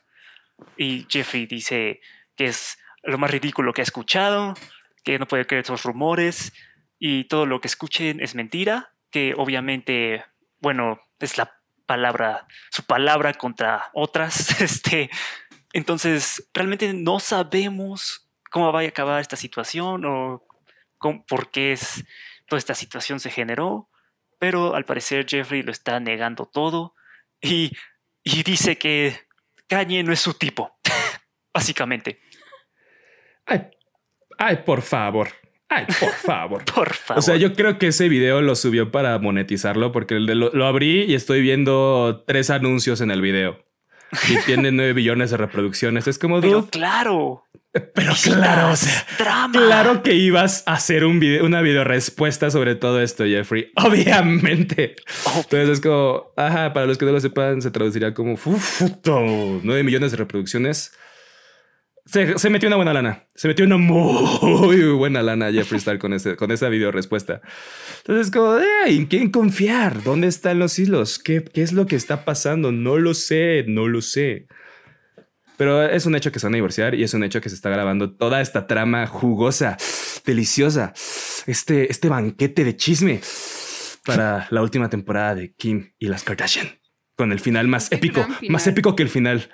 Es el gran final, el, el final más épico de, de que Game of Thrones. Más que Endgame. O sea, esto lleva más años ¡Wow! que ¡Wow! todo el universo de ¡Wow! Marvel. wow. Y aparte está cabrón porque te imaginas la participación de Jeffree Star en el programa. Es como la vas apareciendo ahí en la casa. Hello. Y de la nada, no sé. Oh my god. Que se agarra. De Jeffree Star, así fondo sólido rosa y Jeffree Star. ¿Y quién es el, el otro? ¿Quién es el otro youtuber también que hace maquillaje que ya resultó ser enemigo a muerte de Jeffree Star? Uh, James Charles. Este. James Charles, obviamente tiene que ser James Charles. ¿No es, no, es, ¿No es enemigo de todo el mundo? No, pero antes eran amigos y estaban en arca juntos. Después, por el trama de Tati Westbrook, se eh, empezó a perfilarse solito y ahorita está peleado porque. Por, esto es demasiado chisme de YouTube, pero hay un drama con esta con esta Trisha ah, Pachas y este, ¿cómo se llama el que hace documentales? El de, el de las pizzas, Nacho. Sean Dawson. Ah, oh, Shane este. Dawson. Y también con Sean Dawson. Entonces, eh, todo eso está como en su propia burbujita, pero de la nada le metes a Kanye West y la última temporada de las Kardashian y es como, what is going on right here? Entonces, ajá, es, Endgame. Es un Endgame que se ha estado gestando durante 20 años. Es un, game, un Endgame de las beauty bloggers. Es un Endgame de las beauty bloggers porque obviamente, pues... Sí, porque metieron a... Es, un, es, un, es un caos que tiene que ver también con Kylie Jenner. Entonces también está muy, pesado. En el sentido de que qué jugoso está este chisme, qué jugoso. ¿Quién empezó? ¿Quién habrá empezado el rumor de que Kanye y Jeffrey estuvieron juntos? Eso es lo que es lo único que me quiero saber. Chris Jenner. No, no sé, porque seguramente fue, no sé. Por favor, Dani, ¿Alguien, dinos, ganó, dinos más con la boca llena. Sí, Dani, por favor, habla en un programa de la que la mayoría de nuestros espectadores nos está escuchando. Dilo, por favor, mientras estás comiendo ese saludable atuncito. Mientras llenas de ese hedor lleno de pescadito tu micrófono, ¿cómo le, cómo le soplas ese, ese, ese atún con mantequilla así en el oído de nuestros espectadores? Audio escuchas. Por favor, dinos. Mientras todos se imaginan el aroma del atún, mientras están en el auto o están en su sala Daniela, mastica. Te estoy dando tiempo para que mastiques, Daniela. Esto era para que comieras. Para que pasaras ese trago. O sea, para los que nos están escuchando, Daniela literalmente se quedó con la boca llena de atún durante 60 segundos mirándome sin mover la boca. Ah, y con esa nota. ¿Quién es esa, con esa nota? Con esa nota, al, parecer, al parecer, al no, al final no, de este episodio. Oh. Pensando en que, pues, en que según los rumores, Jeffree Star tuvo el mismo aliento que tiene Dan en estos momentos después de ver a Kenya. Quiño, quiño. ¿Qué rayos es ¿Nunca viste? ¿No te... Referencia de South Park. Ese episodio de South Park en la que Kanye es un pescado referencias. Ya, este programa ya, ya se fue, ya, ya perdimos el programa. Ya es tiempo de, ya es tiempo de despedir, de agradecerte a ti por escuchar la sección Dumpster Fire Shitfest en el que hablamos de cosas extrañas. Entonces, felicidades a ti, una vez más. Muchas Ahora felicidades. un abrazo. Ven. Que llegaste al final de este podcast, de nueva edición de Streamheads. Gracias por vernos, escucharnos. Tu participación es importante en el podcast, obviamente. Y aquí nos despedimos. Yo soy Nacho y estos son mis amigos. Soy Dani. Yo soy Wicho y nos vemos en el siguiente streaming. Bye. Adiós. Adiós. Hello, sisters.